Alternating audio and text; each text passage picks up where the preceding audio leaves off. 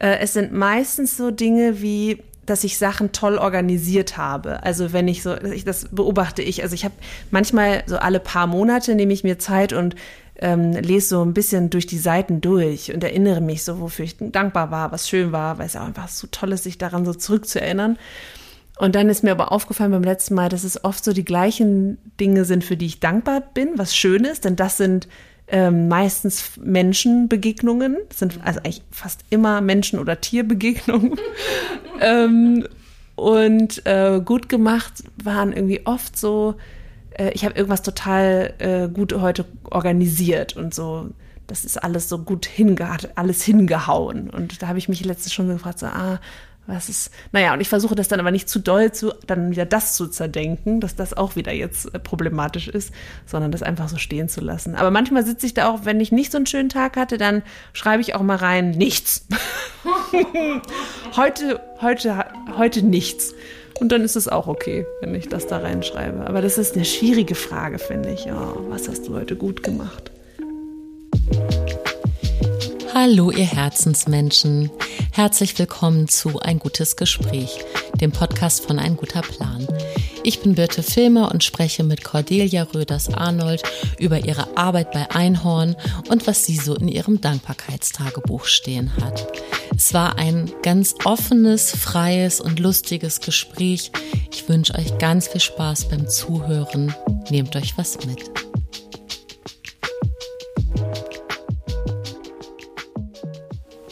Dann legen wir jetzt los. Hallo, liebe Cordelia. Hallo, Birte. Voll schön, dass du da bist. Schön, hier in meiner alten Hut äh, zu sein. Ja, wie gut. Das habe ich gerade von dir schon erfahren dürfen, dass du mal Neuköllnerin warst und wir die Leidenschaft fürs Tempelhofer Feld teilen. Ja, auf jeden ja. Fall. Genau. Bevor ich dich bitte, dass du dich gleich selber einmal vorstellst, muss ich einmal beschreiben. Es ist so gemütlich. Wir sitzen hier auf Sofa und Sessel. Also du sitzt auf dem Sofa und dein kleiner niedlicher Hund kuschelt sich an dich ran und träumt so vor sich hin. Und äh, ich habe dir schon gesagt, ich bin gar keine Hundefreundin, aber ich bin wirklich gerade ganz verzückt, äh, weil die da so unter deinem Bein sich so runtergeschmust hat und äh, ganz, ganz äh, liebevoll da liegt und ja, wovon sie auch immer träumen mag. Das ist ein schönes Bild. So für alle, die träumt, zuhören. träumt von allen Dönern, an denen sie vorhin vorbeigelaufen ist und Resten, die auf dem Boden lagen. Die wohnt ja auf dem Land normalerweise und deswegen ist sie hier in der Stadt immer total verzückt von all diesen wundervollen Gerüchen, die in der Luft liegen. Eben als wir aus der U-Bahn-Station kamen, ähm, hat sie auch direkt den, die Currywurst gerochen und ähm, ja die Nase zuckte. Es muss auch so eine krasse Reizüberflutung sein, äh, dann in die Stadt zu kommen. Also geruchstechnisch, das ist ja hier äh, eine olfaktorische Explosion. Allein der ICE, also Gott. das sind so viele Menschen. Aber naja, ich glaube, ihr gefällt das ganz gut. Ja, sie wirkt ganz entspannt. Mhm. Magst du einmal so erzählen, was dir selber wichtig ist, was, was so, was man über dich wissen darf und kann und muss und sollte? Ja, äh, gute Frage. Ich habe gerade schon kurz überlegt, als du das ansprachst, dass ich mich jetzt vorstelle. Und da ist mir aufgefallen, dass ich normalerweise mich irgendwie in der Vergangenheit immer zuerst irgendwie mit meinem äh, Job vorgestellt habe. Ähm, und wie komisch das eigentlich ist, dass äh, Mann oder ich irgendwie immer so meinen Job vorangestellt habe. Aber ja, vielleicht ist das so das, das Wichtigste, was es bisher zu erzählen gab. Also ich bin Cordelia Röders-Arnold. Ich äh, war lange Zeit Head of Menstruation bei Einhorn und ich arbeite auch immer noch bei Einhorn, aber widme mich gerade neuen Herausforderungen und Themen abseits ähm, dem Thema Menstruation. Habe mich aber viel damit beschäftigt und im Zuge meiner ja, intensiven Beschäftigung mit der Menstruation und wie wir in Deutschland oder auf der Welt damit umgehen, ähm, ja, bin ich ist die Feministin in mir, die schon immer da war, ähm, ja, zutage erschienen und hat sich mit äh, vielen feministischen Themen beschäftigt und dafür interessiert. Ähm, ich habe zusammen mit meiner Freundin Sally Lisa Starken eine ähm, Initiative gegründet, die heißt Stadt Blumen und da geht es um Geschlechtergerechtigkeit. Wir haben eine Valomatin namens Wahltraut für die letzte Bundestagswahl gebaut, in der man rausfinden konnte, ähm, ja, welche Parteien die eigenen, in Klammern, feministischen Interessen inwiefern ähm, vertritt und wen man wählen kann, wenn man äh, Bock auf ja, feministische Politik hat. Und das sind Themen, für die ich mich ähm, beschäft äh, interessiere, mit denen ich mich beschäftige. Und daneben gibt es aber noch ja, ganz viel mehr. Ich ähm, habe eine Reitbeteiligung. Ich reite auf einem einäugigen ähm, Pony. das macht mir wahnsinnig viel Spaß. Und äh, habe einen kleinen Rauhardackel namens Momo. Und Momo ist ein Jahr alt und hält uns sehr auf Trab. Und ähm, ja, ich gehe gerne auf Konzerte. Was möchtest du noch so wissen über mich? Ich wohne auf dem Land. Was war dein letztes Konzert? Oh, äh, wie viele Stunden hast du, um darüber zu sprechen? Ich war tatsächlich letzte Woche mit meiner Mutter bei Herbert Grönemeyer in der oh, Waldbühne. Wie schön. Und es war eines der schönsten Konzerte äh, meines Lebens tatsächlich. Oh. Ich gehe wirklich gerne und viel auf Konzerte. Ich liebe Musik, ähm, Live-Musik und Herbert Grönemeyer.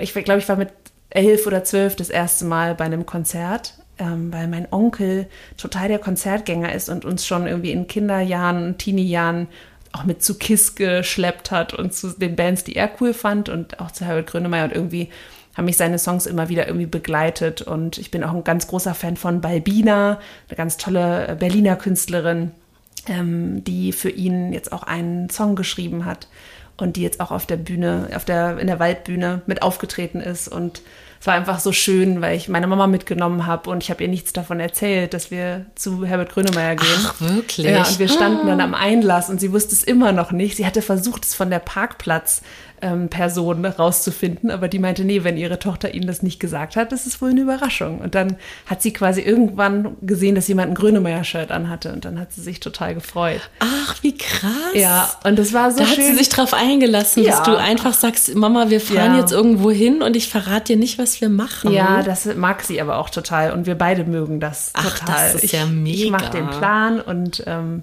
sie lässt sich dann drauf ein und äh, sie genießt das, glaube ich, auch sehr. Und wir hatten einfach so einen schönen Abend. Es war so entspannt, das Wetter war natürlich toll, aber wir waren auch so entspannt und gelassen und haben uns so gefreut und dann ähm, kam Balbina und dann kam Herbert Grönemeyer und es war einfach, die Stimmung war so genial und wir konnten so voll, jeder hatte so die Songs, auf die wir Bock hatten und wir haben dann zusammen getanzt und wir haben auch zusammen geweint. Hm ähm, und gemeinsame Erinnerungen irgendwie nochmal kurz durchlebt und ja, einfach ein richtig uns die Seele aus dem Leib gegrölt und es war einfach wirklich, ähm, ja, ist jetzt nicht der allercoolste Musikgeschmack, aber äh, ja, es war einfach eine richtig geile Zeit und ein richtig schöner Abend, so war alles irgendwie dabei.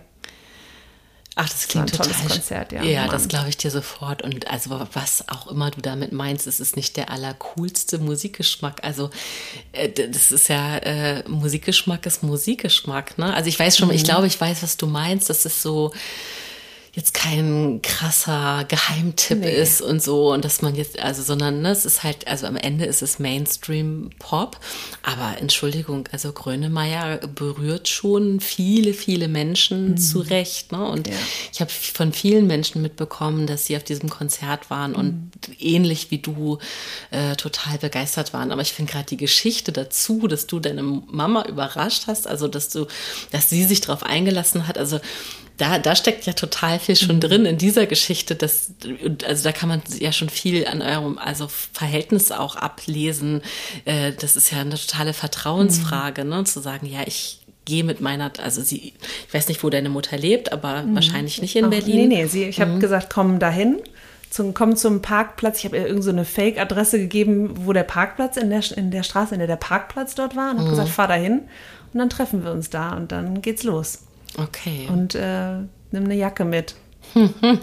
Aber das ist so auch so ein Ritual von uns. Also ich versuche schon einmal im Jahr auch mit ihr zusammen wegzufahren. Ich glaube, das habe ich, das mache ich seit, oder das machen wir, seit ich mein erstes Gehalt bekommen habe. Und da habe ich dann überlegt, mit dem, wenn ich jetzt so irgendwie Geld verdiene, dann möchte ich gerne einmal im Jahr mit Mama wegfahren. Und dann suche ich uns immer aus, wo wir hinfahren und bezahle irgendwie die Reise und sie macht dann meistens, dass wir vor Ort irgendwie essen gehen und so machen wir das dann irgendwie immer. Und das ist immer schön und jetzt so in den letzten Jahren ist das mit Corona irgendwie schwierig gewesen und dann hatten wir auch irgendwie in der erweiterten Familie auch immer mehr so Krankheitsthemen mit älteren Generationen und man merkte so, oh Mann, nichts ist selbstverständlich. Das Leben, das Leben zu haben ist nicht selbstverständlich.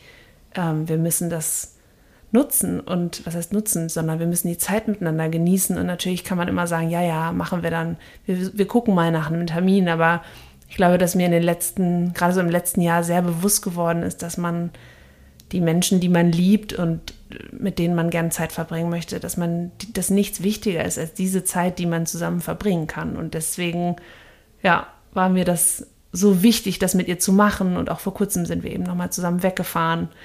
Ähm, und das jetzt auch wieder regelmäßiger zu machen. Einfach sich die Leute zu schnappen, die man liebt und die Dinge, die man mit denen gern machen möchte, auch zu machen. So schwer es ist mit Organisationen und Kindern und wie planen wir das alles. Ähm, mhm. Aber irgendwie geht es immer. Ich war letzte Woche mit sieben Freundinnen unterwegs, die ich jede Woche Dienstag treffe und einmal im Jahr fahren auch wir zusammen weg. Und äh, die haben insgesamt 13 Kinder. Äh, einer hat sogar drei Kinder und das ist irgendwie das dann immer auch zu koordinieren, wer kann dann und wie klappt das mit der Organisation. Äh, gut, aber die haben auch alle irgendwie Partner, äh, die sich dann auch kümmern können. Aber da ist mir auch wieder so bewusst geworden, man muss es einfach machen und irgendwie Wege finden dafür. Mhm. Okay, wow. Wow. wow. Also, sind, wie sind wir da gelandet? Nein, ich finde, also ich, ich habe so viele Fragen, ich weiß gar nicht, wie ich anfangen soll. Ich, ich, pass auf, ich stelle sie dir alle und du darfst selber entscheiden, auf welche du antworten möchtest. Mhm. Ich habe mich gerade gefragt, also du scheinst ein sehr gut, du hast ganz offensichtlich ein ganz liebevolles Verhältnis zu deiner Mama, was mich total berührt, weil das einfach generell was Schönes ist, wie du auch darüber sprichst. Dann habe ich mich gerade gefragt, wenn du Head of Menstruation warst bei Einhorn, ähm, ob du ähm, ähm, mit, also ob deine Mutter sozusagen mit dir in der Thematik gewachsen ist, weil du einfach äh, in, in, deiner Generation sozusagen ihr darüber noch etwas beibringen konntest oder ob du zu diesem Job auch gekommen bist, weil du vielleicht schon in einem feministischen Haushalt aufgewachsen bist.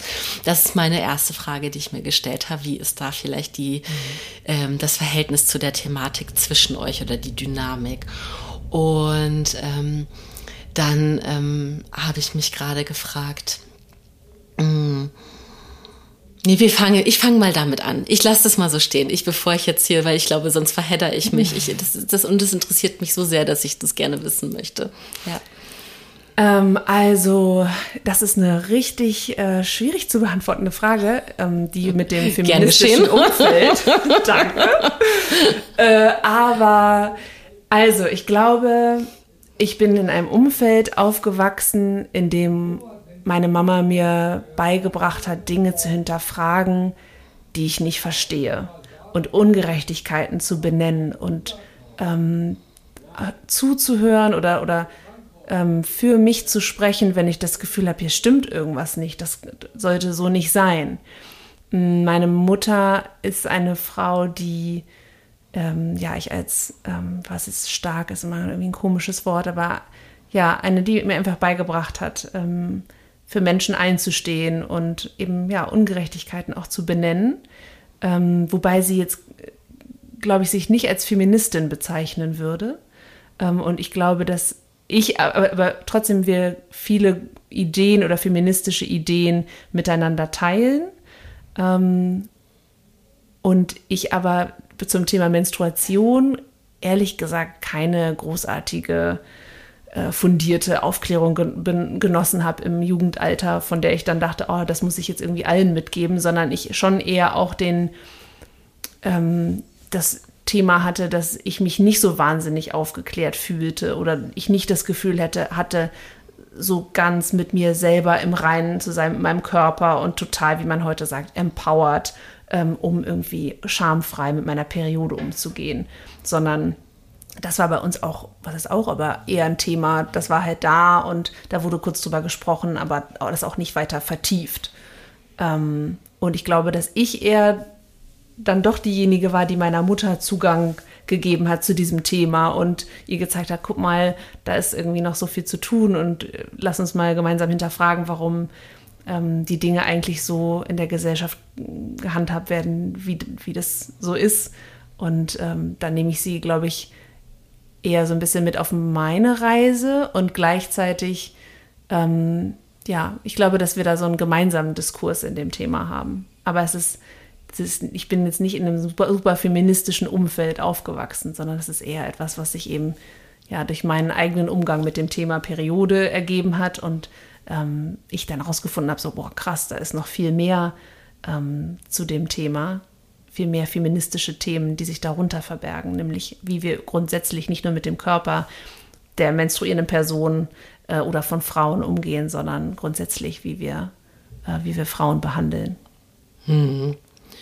Und ich finde, dass, also das passt auf jeden Fall in mein Bild dazu, dass es eben wirklich auch einfach ein strukturelles äh, äh, Ding ist und ein gesellschaftliches, dass es eben auch zu dem Bild passt, dass im Hier und Jetzt heutzutage wirklich einfach viel, viel, viel mehr Möglichkeit ist, darüber äh, offen zu sprechen, mit Begrifflichkeiten ganz anders umzugehen. Ähm, also ich habe ähm, mit einem guten Freund, der auch Vater einer inzwischen zwölfjährigen Tochter ist, habe ich vor lass es zwei Jahren oder so gewesen sein, ähm, darüber gesprochen, dass sozusagen jetzt auch seine eigene Tochter in, in, ins ähm, menstruierenden Alter äh, kommt und, und wie das Wording dazu auch ist. Ne? Und ähm, weil der dann so, so ganz schlimm, weil ich gesagt habe, du, ich habe meinen Kindern erklärt, was PMS ist und die wissen das, ne, also die können das auch in Langform sagen, auch schon der Kleine. Wow. Ähm, und, und, wie und, alt und, ist der Kleine? Also jetzt ist er neun und der Große ist zwölf, mhm. aber äh, die, die Hintergrundgeschichte dazu ist, die ist nämlich cool. nämlich äh, es gibt in Neukölln, also wahrscheinlich noch wo überall anders in Berlin, aber gerade gerade in Neukölln ähm, unheimlich viele gute Graffitis von einer äh, ähm, Graffiti-Gang, die halt sich, also die ist die sich auch PMS nennt. Und das ist dann halt äh, SprayerInnen, die mhm. äh, ähm, auch sich einen Witz draus machen, eben aus PMS alle möglichen neuen Wortkreationen zu machen. Äh, die haben sogar einen eigenen Instagram-Account, empfehle ich dir sofort, weil es sehr entertaining ist. Auf jeden Fall sprühen die überall PMS hin. So, und dadurch bin ich mit meinen Kindern dauernd an so riesigen PMS-Wänden immer vorbeigelaufen. Ah. Und dann war so, was steht da, was bedeutet das? Und dann haben wir halt dann immer das nochmal ganz ausgesprochen, das prämenstruelle Syndrom. Syndrom. Kennst genau. du auch den Sprayer, der überall Klit hinschreibt? Das liebe ich auch sehr, ja. Also ich kenne den Sprayer nicht oder die Sprayerin, wer Persönlich auch immer. Würde nee, ihn nee. oder sie gerne kennenlernen. Ja, meldet euch. meldet Los, euch, kommt, ja, schreibt uns anonyme Nachrichten. Wir wollen. ich finde es auch richtig gut. Wahrscheinlich ist das auch total bekannt und wenn wir das jetzt vielleicht googeln, dann finden wir raus. Ja. Oder die coolen Leute, die zuhören, denken sich so, oh mein Gott, das kennt jeder, weiß doch, wer das ist. Ja, aber, gut, dann sind wir halt. Ja. Naja, gut, aber ich wir. auch wir, Grönemeyer ist okay. Voll okay. Auf jeden Fall gab es dieses Gespräch dann mit dem Vater dieser Tochter. Ähm, und dann ging es so darum, naja, was sagt man denn und so. Und dann mhm. kam, also dann hat er halt auch so Begrifflichkeiten rausgeholt von der Mutter der Tochter, aber auch aus seinem eigenen Umfeld, seine Mutter, seine Schwester, ich weiß es nicht mehr, ne? ich will da niemandem was zuschreiben, aber was er alles für Synonyme mhm. kennt. Und ja. es war so schlimm. Mhm. Cordelia, es war wirklich, mhm. da kamen Sachen wie Erdbeerwoche, Besuch von, von der Tante roten Tante, ja, irgendwie mhm. sowas. Also das hatte ja. ich vorher noch nie gehört. Mhm. Und es war wirklich so, oh mein Gott, ne? Also ich war Auf richtig der roten so. Welle surfen. Oh mein Gott. Ja, okay, du wirst das wahrscheinlich alles irgendwie im Zuge deiner ja. äh, Berufs Berufstätigkeit dir mal alles reingezogen haben. Und mich hat das total schockiert, ne? Mhm. Wo ich irgendwie dachte so, und ich finde schon irgendwie so, ja, meine Tage haben klingt auch schon so, es ist auch schon so ein Euphemismus irgendwie, ne? Mm, und deswegen sage ich den Kindern auch, also Periode oder Menstruation sind halt die Begriffe, die ich zu Hause benutze mhm. und denke aber, ich, also manchmal lobe ich mich quasi selber so insgeheim dafür. Ich sage, ach, das machst du gut, dass du das den Kindern so sagst. Und dann denke ich, ja, es ist aber gar keine individuelle Leistung, sondern es ist eben auch einfach etwas, was mir leicht fällt, weil es gesellschaftlich mhm. eben auch äh, äh ganz an, ja. also eine ganz andere Handhabe gibt. Und darauf wollte ich eigentlich hinaus, mhm. dass ich so dankbar dafür bin, ähm, wie sich, äh, wie, wie sich gesellschaftlich irgendwie auch äh, und sprachlich das, äh, der Umgang mit Menstruation entwickelt hat äh, dass wir das aussprechen können, ohne uns die Hand vor den Mund zu halten, dass ich nicht wie früher in der Schule, wo man so, hast du einen Tampon dabei, ne, sondern dass man es einfach jetzt aussprechen kann, dass ich mit meinen männlichen Freunden ganz klar darüber sprechen kann, ob ich Krämpfe habe, ob ich PMS mhm. habe, was auch immer. Oder dass eben meine Kinder sagen das so schön. Einmal im Monat muss Mama ganz dringend eine Tüte Katjes essen. Und das ist genau meine schönste Definition oh. von PMS. wow. Ja. ja. Ja, genau. Und deswegen war ich eben auch so ein bisschen verhalten im Beantworten deiner Frage, weil ich einerseits sehe, ähm, dass jetzt meine Erziehung oder auch meine Mutter konkret jetzt diese Aufklärungsarbeit damals an mir nicht so wahnsinnig ähm, äh, ausufernd gemacht hat und gleichzeitig weiß ich, dass das einfach eine andere Zeit war und habe äh, sehr viel Empathie dafür, wie sie groß geworden ist ne? und dass wir natürlich auch immer ja, wir sollten uns nicht, nicht darauf ausruhen, dass wir in unserer Zeit sind und unsere Möglichkeiten haben, aber dennoch ähm, ja, von jetzt schauend mit meiner Expertise der letzten fünf Jahre, in denen ich mich damit beschäftigt habe, mit diesem Tabu beschäftigt, mit der Gesellschaft, mit all diesen Themen, ist es leicht zu sagen, ja, das hätte man wirklich mal besser machen können. Und heute weiß man all diese Dinge oder ich weiß die und damals war das einfach eine andere Zeit und deswegen äh, ist es okay. Mhm, total. Nee, genau, das finde ich nämlich auch schön, das so einzuordnen und auch eben, wie gesagt, dass ich mir da gar nichts drauf einbilden muss, dass ich es jetzt anders oder Aber es ist schon schön, dass du es machst. Das ist schon gut und es werden deine Kinder sicherlich zu schätzen wissen und es wird ihnen irgendwann, sie werden es wahrscheinlich nicht so richtig äh, wahrnehmen, dass das was macht, aber es wird es wird einen Unterschied machen. Es, es macht schon einen Unterschied. Ich erzähle dir gleich einfach die Wahnsinnsgeschichte dazu. Der zwölfjährige Sohn hat äh, einen Schulwechsel ähm, hinter sich ähm, und ähm, hat deshalb jetzt äh, das zweite Mal Sexualkunde, weil an der mhm. Schule, an der er vorher war, hatte er das Thema schon. Mhm. Und jetzt äh, wird es eben jetzt gerade an der aktuellen Schule äh, äh nochmal, also für ihn das zweite Mal behandelt. Und nicht so, und kannst du Vergleiche ziehen oder nur ne, macht irgendjemand was besser oder schlechter? Wie macht es der aktuelle Lehrer? Und dann sagt er nur, Mama, unser Lehrer traut sich nicht mal ein Wort wie Geschlechtsverkehr zu sagen. Oh. Der sagt Schakalaka. Was? Oh, wow. Du musst jetzt mit mir lachen. Das ist einfach ähm, so. Ist, ist, ja, für einen Lehrer oder eine Lehrerin, die ähm, Sexualaufklärung macht, ähm, dürftig. Ja. Aber das ist, das ist halt krass, ähm, weil wir merken, dass sich da wiederum nicht so viel getan hat. Also warum auch? Die Menschen, die heute Lehrende sind, sind im Zweifel ja einfach die Kinder von denen, die das auch schon nicht weitergegeben haben. Ne? Und wenn du quasi in deiner, wenn ich Lehrerin wäre und ich hätte einfach in meiner Erziehung schon irgendwie nicht so einen schamfreien Umgang mitbekommen, dann würde ich jetzt, also es ist einfach sehr schwierig, ähm, an einem Ort zu landen, wo wirklich Menschen sind, die ja so sozialisiert sind, dass sie anderen oder auch Kindern bei einen, einen schamfreien Umgang mitgeben können. Absolut, genau. Und ohne Aber jetzt gut, irgendwie. Schakalaka ist wirklich. Grüße gehen, Grüße gehen raus, ja. äh, falls der Betroffene zuhört. Wir müssen reden. Ja. und genau, und ohne mit dem Finger auf irgendjemand zeigen zu wollen, weil tatsächlich kenne ich äh, die Person überhaupt nicht persönlich und kann dir nicht mal was über das Alter sagen, aber ich schätze auch einfach mal, dass es zu einer älteren mhm. Generation ähm, gehört.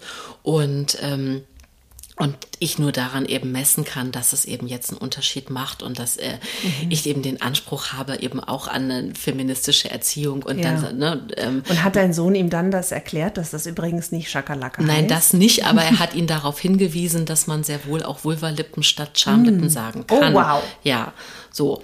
Und, ähm, ne, und das hat, ist aber, das ist sehr advanced, finde ich.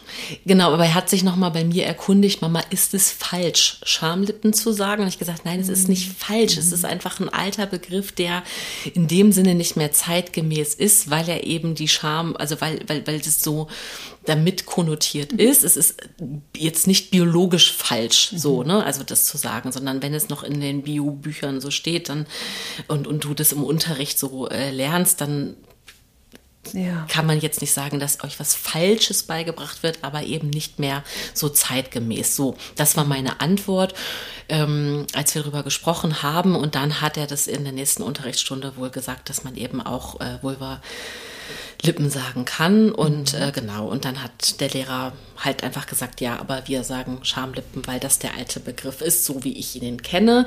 Und dann habe ich gesagt, dann ist es auch in Ordnung. Ne? Ich habe mhm. ihn da mhm. jetzt nicht zu einer, ich, ich habe ihn nicht, nicht an, angestiftet, eine Revolution anzustiften, sondern, es, ähm, sondern, sondern einfach ähm, ich war auch schon total stolz auf ihn, dass er es angesprochen hat, dass er den Mut Super. hatte und ich eben auch Toll. denke, ähm, ähm, die Kinder sind da eh dann im besten Falle weiter. Ne? Oder, mhm. oder es war auch total spannend. Dann hat er gesagt, ja, ein Junge aus seiner Klasse ähm, äh, wurde gegen äh, Gebärmutterhalskrebs geimpft, so, ne? Und dann haben die darüber gesprochen, so, ne? Und dann gab es mhm. wohl auch Kinder, die das dann irgendwie lustig fanden, haha, wieso wurdest du, du hast doch gar keine Gebärmutter, wieso ah. wirst du dagegen geimpft? Und mhm. dann habe ich es wiederum mit meinem Sohn zu Hause besprochen, mhm. warum das sinnvoll sein kann. Und das fand, also, es ist ein spannendes Alter. Auf jeden Fall. Über solche ja. Themen zu sprechen. Und da, ja. daran, also ich finde es interessant, diese Geschichte zu hören, weil wir uns auch so viel beschäftigt haben mit dem Thema Aufklärung an Schulen. Ja. Ähm, wir haben jetzt gerade ähm, vor ein paar Wochen zusammen mit WASH, das ist eine NGO, die sich äh, ganz stark international für Menstruationsaufklärung einsetzt, einen äh, Guide rausgebracht. Und äh, den kann man sich runterladen auf der WASH-Seite for free tatsächlich, ähm, der es LehrerInnen leichter machen soll, Menstruationsaufklärung zu machen. Denn das ist oft auch so irgendwie so ein Thema, wie, wie mache ich das und wie mache ich das so, dass nicht irgendwie alle kichern oder irgendwer irgendwen irgendwie sich lustig macht oder also das ist ja auch irgendwie auch ein Alter, in dem es ein bisschen schwierig sein kann, dieses Thema zu bearbeiten, wenn man darin nicht so sattelfest ist und wenn man sich da selber mit dem Thema nicht so wohl fühlt und da haben wir gemerkt, dass das immer noch an Schulen ein Thema ist, was nicht besonders zeitgemäß behandelt wird, wie man da auch in deiner Geschichte wieder sieht. Und dass es äh, hilfreich sein könnte, wirklich zeitgemäße und unpeinliche Materialien zu liefern, die man sich im Grunde runterladen kann, wo irgendwie so Spiele dabei sind und eine Geschichte dabei ist, das heißt Ellas Welt und es dreht sich eben um Ella, die ihre Periode bekommt und da kann man eben auch mit seinen eigenen Kindern, man muss dafür nicht Lehrerin sein, um sich das runterzuladen, dieses Thema begehen. Und das ist zwischendurch dachte ich irgendwie so, wenn man sich so lange mit so einem Thema beschäftigt, dann hat man irgendwann das Gefühl, ist das überhaupt noch ein Tabu? Wir reden da die ganze Zeit drüber. Ähm, wir reden im Büro darüber, ob wir gerade menstruieren oder nicht. Und wir irgendwie ist, ja, man entwickelt so, sich so weiter und dann fragt man sich zwischendurch, ist das eigentlich noch ein Ding? Müssen wir da noch drüber reden? Ist doch eigentlich total klar.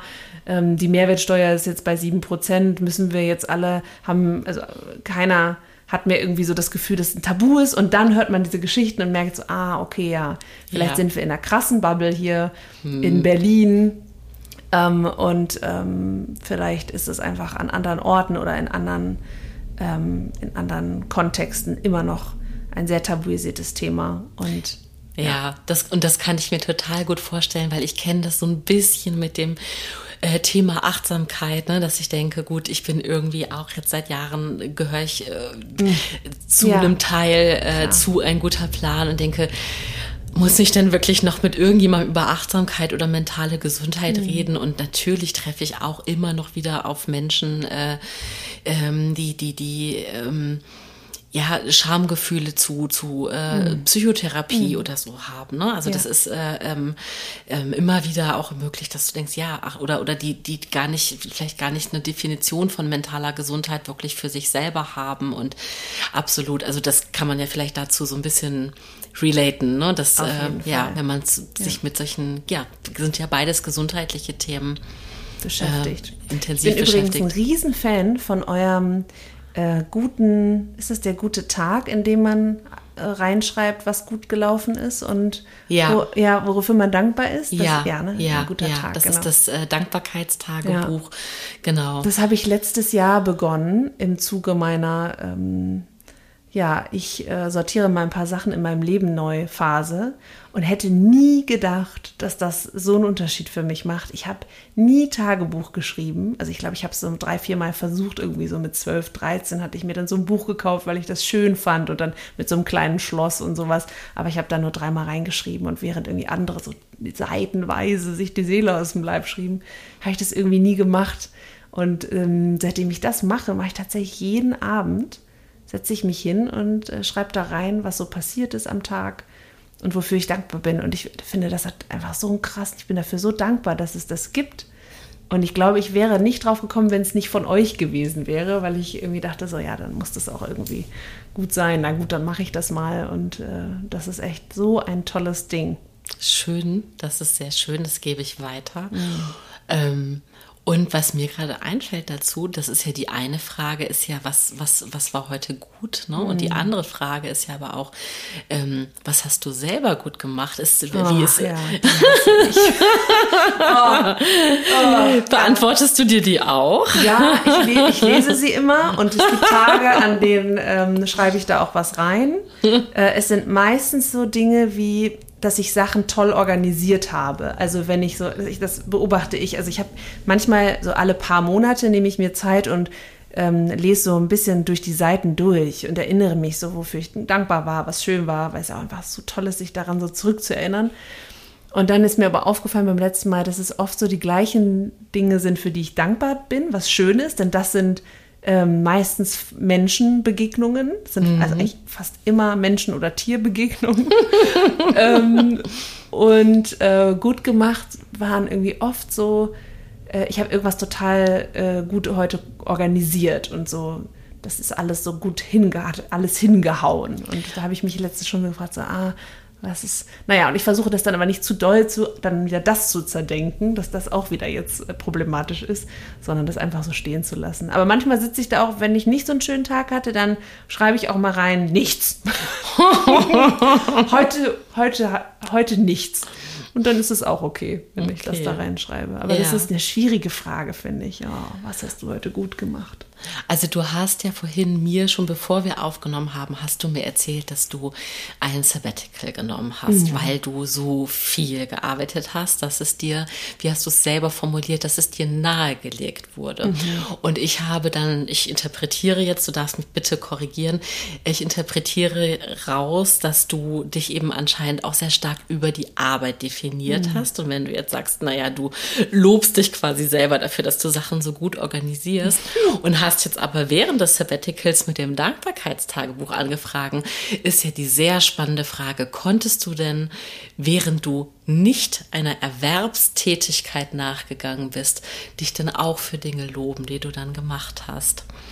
Hast du Lust darüber ein bisschen hm. zu erzählen? Ja, gerne. Also erstmal ähm, habe ich gerade gedacht, ah, es klingt so, als hätte ich so wahnsinnig viel gearbeitet, also so im Sinne von 24/7 und niemals irgendwie ein Ende und die ganze Zeit am Computer und super wichtige Person. So war das nicht. Ähm, ich habe aber durch die letzten Jahre und meine Arbeit, die ich ähm, sehr gerne gemacht habe und auch den Bezug zu dem Thema und auch zu den feministischen Themen, zum Thema Periode, meiner Begeisterung für all diese Themen, ähm, mich tatsächlich sehr stark irgendwann über meine Arbeit definiert und es gab nicht mehr so wahnsinnig viel anderes in meinem Leben, ähm, was mein was in meinem Kopf los war. Also gar nicht unbedingt, dass ich so wahnsinnig viel 24/7 äh, eben gearbeitet habe, sondern in meinem Kopf ratterte es einfach viel und es alles drehte sich irgendwie darum und irgendwann ja, habe ich selber gemerkt, irgendwie ähm, ist, ja, ist, ist dieser Abstand sehr klein und es gibt nicht mehr so viel anderes, was sich nach Sinn anfühlt. Das ist manchmal auch, finde ich, die Gefahr, in Anführungszeichen, wenn wir Jobs nachgehen, die uns so viel Sinn versprechen oder wo wir das Gefühl haben, oh, diesen Job müssen wir auch wirklich machen, denn das braucht es so dringend. Das ist, glaube ich, auch das Problem im Aktivismus, dass es auch so schwer ist zu sagen, jetzt habe ich Feierabend, denn eigentlich hat man mit diesen Themen gefühlt so selten Feierabend, weil es im Kopf ja immer weitergeht und man ständig auch Nachrichten verknüpft und so. Und ähm, genau, und aber ja, viel Definition über die Arbeit. Und ich habe dann festgestellt, als ich diesen Schritt gemacht habe und ins Sabbatical gegangen bin, wofür ich erstmal sehr dankbar war, dass das überhaupt möglich war. Das ist ja auch ein wahnsinniges, wahnsinniges Privileg, überhaupt eine Auszeit von der Erwerbsarbeit machen zu können. Mm, das ist eine Regelung, die es bei Einhorn gibt, nämlich äh, mit jedem Jahr, dass man da ist, darf man einen Monat bezahlt ähm, ins Sabbatical gehen. Und Ähm, das hat einer unserer Mitgründer, Waldemar, hat letztes Jahr dann entschieden, dass er das macht. Und ähm, er hat dann irgendwann, kurz bevor er ging, zu mir gesagt, mach das doch einfach auch, weil er eben auch gemerkt hat, dass bei mir auch irgendwie die Luft raus war und ich, ja, ähm, so ein bisschen wie so ein Luftballon, den man aufgeknotet hatte, irgendwie so durch den Raum schwebte und er segelte schon so Richtung Boden. Er sagte, mach doch einfach ein Sabbatical und dann kommen wir einfach wieder im Januar irgendwie äh, mit voller neuer Energie und ähm, das fand ich, ist erzählig, weil ich selber so interessant fand, dass es einen anderen Menschen brauchte, ähm, vielleicht auch sogar einen, den Mitgründer, der mir quasi gesagt hat, das ist eine Möglichkeit. Ich wäre da selber ehrlich gesagt nicht wahrscheinlich drauf gekommen, zu sagen, ich nehme mir jetzt diese Möglichkeit auch.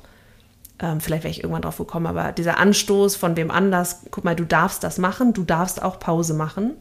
Und gleichzeitig auch meine Therapeutin, die gesagt hat, also sie sollten eigentlich mal ein bisschen Abstand von der Arbeit nehmen und eine Pause machen. Und das kam dann quasi zusammen und diese beiden für mich sehr äh, wichtigen Stimmen kamen zusammen und dann habe ich gedacht, ah, okay, vielleicht ist was dran. Ähm, ich wollte es erstmal nicht so richtig wahrhaben, weil ich dachte, naja, aber wenn ich nicht arbeite, wer bin ich denn, wenn ich nicht arbeite?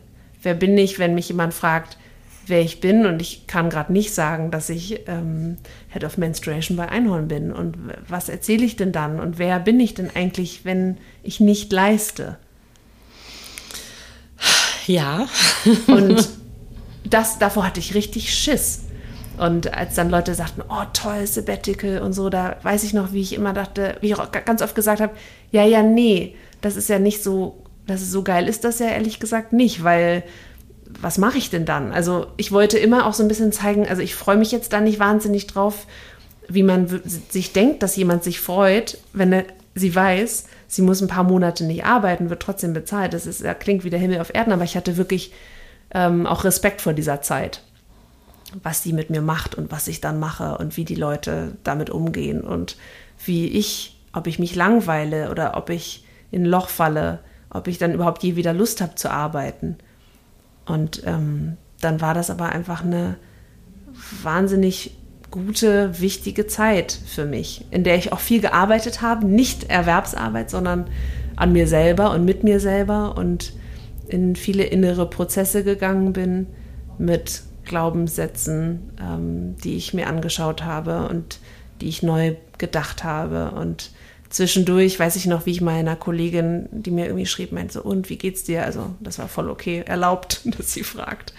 Ähm, der ich gesagt habe, ja, ehrlich gesagt hätte ich gern mal wieder so ein Business-Problem zu lösen, weil es so anstrengend ist, in diese innere Arbeit zu gehen und sich mit der Vergangenheit, mit sich selbst auseinanderzusetzen. Und äh, das war auch nicht so unschmerzhaft. Und manchmal dachte ich so, oh, gib mir einfach irgendein Problem, das ich jetzt lösen kann und dass ich hast du das hast du das für dich alleine gemacht oder war das also das ist das etwas, was du mit deiner Therapeutin zusammen gemacht hast? Das haben wir zusammen gemacht. Ja, okay. Genau. Also ich hatte darin Begleitung und bin dafür auch total dankbar, dass das, dass das auch möglich war. Ich glaube, ich habe auch fünf Monate gewartet auf einen Therapieplatz.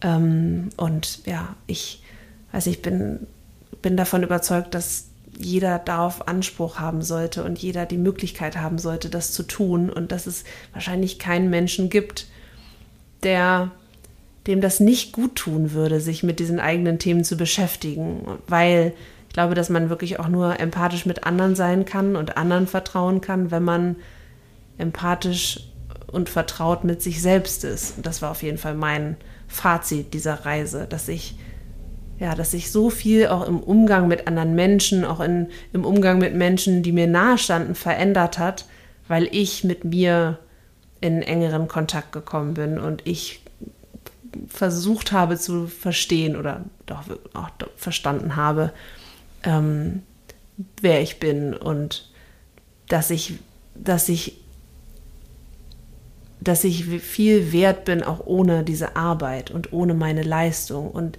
bedingungslos geliebt werden darf und nicht nur eben geliebt werde, weil ich irgendwas tue und weil ich irgendwie Bedürfnisse von anderen und Erwartungen von anderen erfülle und weil ich irgendwie einen tollen Job mache und weil ich ähm, im Podcast zu Gast bin oder irgendwie in der Öffentlichkeit stehe und manchmal was äh, Schlaues sage, sondern weil ich einfach Cordelia bin. Und das ist einfach gereicht. Und deswegen war, fand ich vorhin so dieses, wer bist du? Ähm, ja, ich glaube, ich muss mir nochmal überlegen, was ich zukünftig erzähle, wo der Job nicht zuerst kommt. Denn ja. der kommt nicht mehr zuerst. Und das hat sich auch, auch doll verändert für mich. Der ist ja. immer noch wichtig und der ist schön und ich mag meine KollegInnen und ich mache so gerne das, was ich mache. Aber ich mache ganz viele andere Sachen auch richtig, richtig gerne und ähm, habe oft aufgeschrieben, dass ich ähm, mich freue, mit dem Pferd voranzukommen, weil ich auch da, ich bin als Kind geritten, äh, nicht wahnsinnig viel, aber gerne. Und dann, als wir aufs Land gezogen sind, habe ich immer wieder Menschen auf Pferden gesehen. Da, oh Mensch, das habe ich doch mal gemacht. Vielleicht könnte mir das wieder Spaß machen. Und dann habe ich tatsächlich irgendwann eine Reitbeteiligung gefunden und hatte aber irgendwie so Schiss, das wieder zu probieren, weil ich dachte, was ist, wenn, wenn das gar nicht so schön ist wie in meiner Vorstellung. Ich habe wirklich anderthalb Jahre in Corona versucht, irgendwie ein Pferd aufzutreiben, auf dem ich zwischendurch mal reiten kann. Und irgendwann war es dann soweit und dann ähm, ich, musste ich herausfinden, warum ich eigentlich damit aufgehört habe und was, was daran mir eigentlich Spaß gemacht hat. Und ich habe gemerkt, dass es mir so schwer fällt, anderen zu vertrauen. Also ich bin einfach, bin jemand, der sehr lange dachte, ich muss auf mich selber aufpassen und ich muss die Sachen im Griff haben und dann kann ich mich darauf verlassen. Und andere, ich vertraue auch anderen Menschen, wenn sie mir nahestehen, aber ich bin eher so, ja, ähm, jemand, der selber die Sachen in der Hand hat und nicht so gut vertrauen kann. Und das war voll das Thema mit dem Pferd. Deswegen stand recht oft in dem Buch, ähm, und ich hatte auch vor vielen Sachen so einfach richtig Schiss, so in die Box reingehen und das Futter da reinmachen, während das Pferd da steht und schon richtig hungrig ist und so, das ist so ein 700 Kilo Kaltblut. Und dann, äh, weiß ich noch, stand ich manchmal vor der Box und dachte, ich traue mich das nicht, ich traue mich das nicht, da reinzugehen und ähm, sich damit auseinanderzusetzen, so woran liegt's? Oder ich habe mich zum Beispiel lange auch nicht getraut, mit dem Pferd alleine die Halle zu verlassen und in die Natur rauszugehen, weil ich einfach da, das ist einfach, wenn du auf so einem Pferd sitzt, dann hast du einfach, natürlich hast du eine gewisse Kontrolle, aber du musst dich auch auf das Pferd verlassen und du musst dich natürlich irgendwie auch auf dich verlassen, darauf vertrauen, dass du in der Situation, in der es brenzlig wird, schon das gut machen wirst und dass ihr das zusammen gut machen werdet und dass, wenn es schief geht, dass es danach auch weitergeht. Und das diese Gelassenheit, die braucht es beim Reiten. Sonst sitzt man da oben total verkrampft. Das Pferd merkt das natürlich auch, das ist ja das Ding mit Tieren. Ne? Die spüren ja sofort, sitzt da jemand, der total entspannt ist und optimistisch oder sitzt da äh, so, eine, ähm, so eine kleine Schissbuchse, die eigentlich ähm, schon antizipiert, dass es gleich einen Hopser nach links gibt oder nach rechts. Vielleicht mal, mal gucken.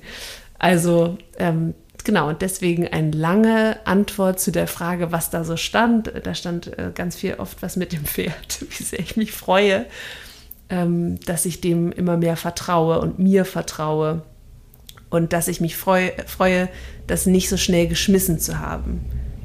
Weil ich weiß, dass ich als Kind äh, manchmal Sachen angefangen habe und dann äh, aufgehört habe wieder, wenn ich das Gefühl hatte, oh, jetzt jetzt ähm, ist es irgendwie unheimlich. Und dann bin ich nicht so richtig dran geblieben an den Dingen, sondern dachte dann schnell, oh nee, das ist nichts für mich.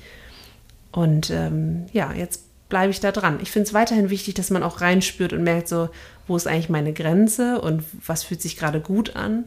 Aber so dieses Vertrauen fassen in ein Lebewesen und auch in sich selber in diesen Situationen und sich nicht zu fragen, was ist das Schlimmste, was passieren kann, wenn ich jetzt in diese Box gehe mit diesem Futter, sondern was ist das Schönste, was passieren kann, wenn ich jetzt dieses Pferd sattle, mich draufsetze und von diesem Hof reite.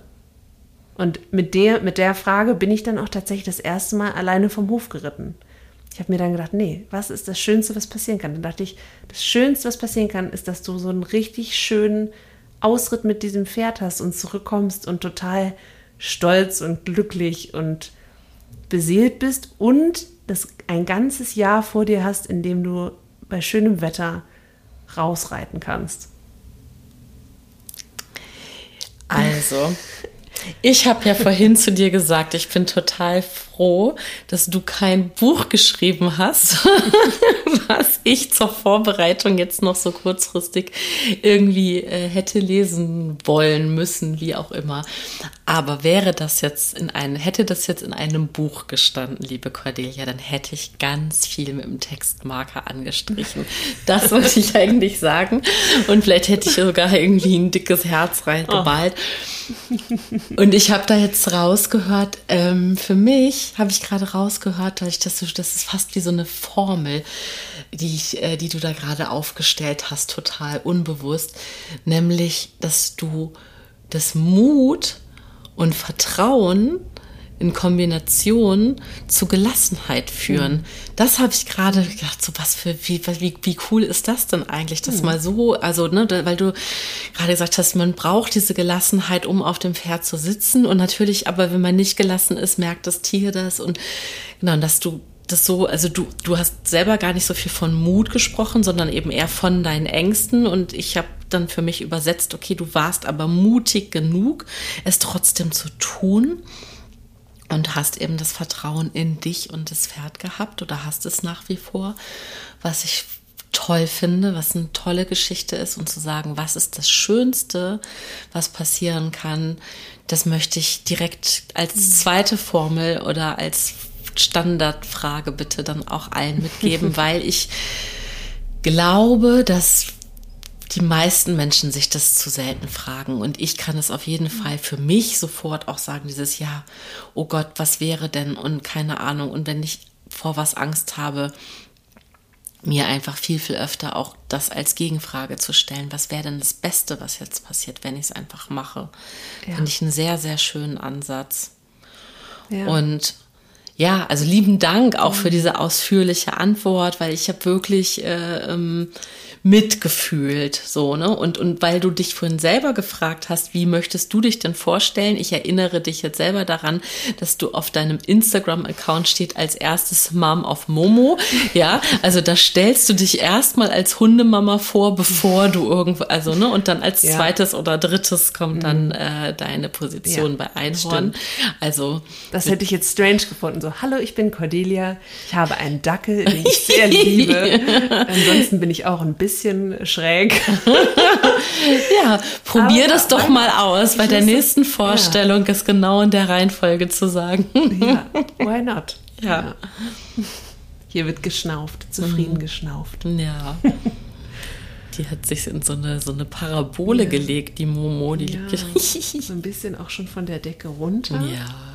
Naja, das sie ist, ist okay. ja ein Dackel, deswegen ist es manchmal so witzig wenn sie in ihrem Körbchen liegt und man sie auch dorthin gebeten hat, dann ähm, rutscht sie da immer weiter raus und dann fließt sie so aus dem Körbchen. Dann sind, ist ihre Hinterpfote noch im Körbchen, aber die Nase, die quasi einen Meter weiter vorne liegt, ist schon im, im nächsten Zimmer. Das sieht immer wahnsinnig unbequem aus, aber das scheint, ähm, das scheint ihre Lieblingspose zu sein, sich so lang zu machen.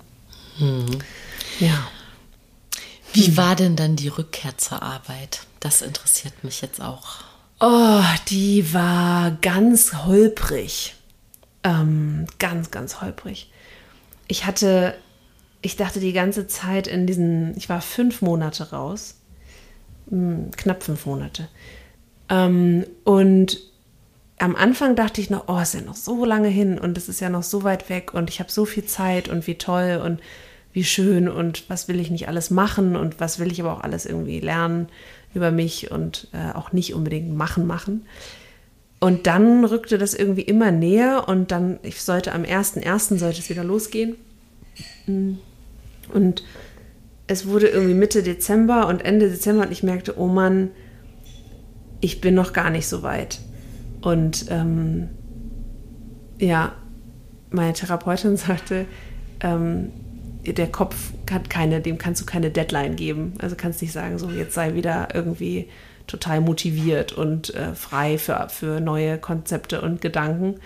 Das funktioniert so nicht, sondern das muss man irgendwie spüren, das muss kommen. Und ich dachte so, ja, okay, aber ich kann doch jetzt nicht dem Team sagen, sorry, äh, ich muss das noch erst spüren, weiß auch nicht, wann ich wiederkomme.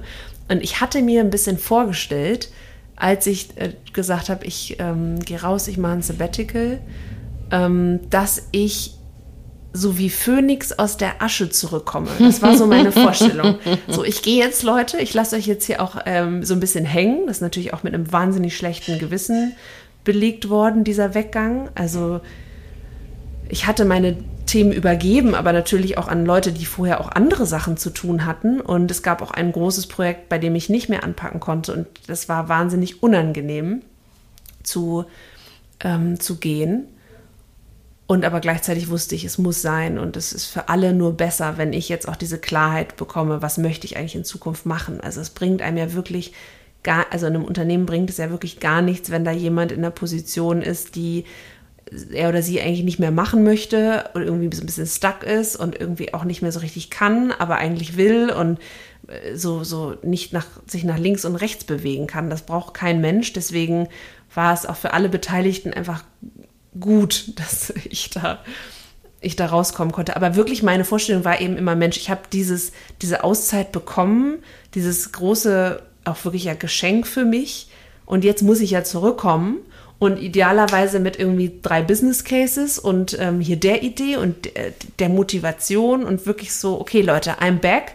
Die alte Cordelia ist zurück. Ich habe alles im Griff. Ich habe ähm, zehn Ideen ähm, so machen wir es. Ich mache das Projektmanagement, äh, geht mal hier zur Seite. Ich übernehme jetzt wieder das Ruder. Ihr habt so jetzt meinen Job ein bisschen hier, also ein bisschen aber mitgemacht. Jetzt komme ich zurück und alles ist wieder gut. Ja, das war meine Vorstellung.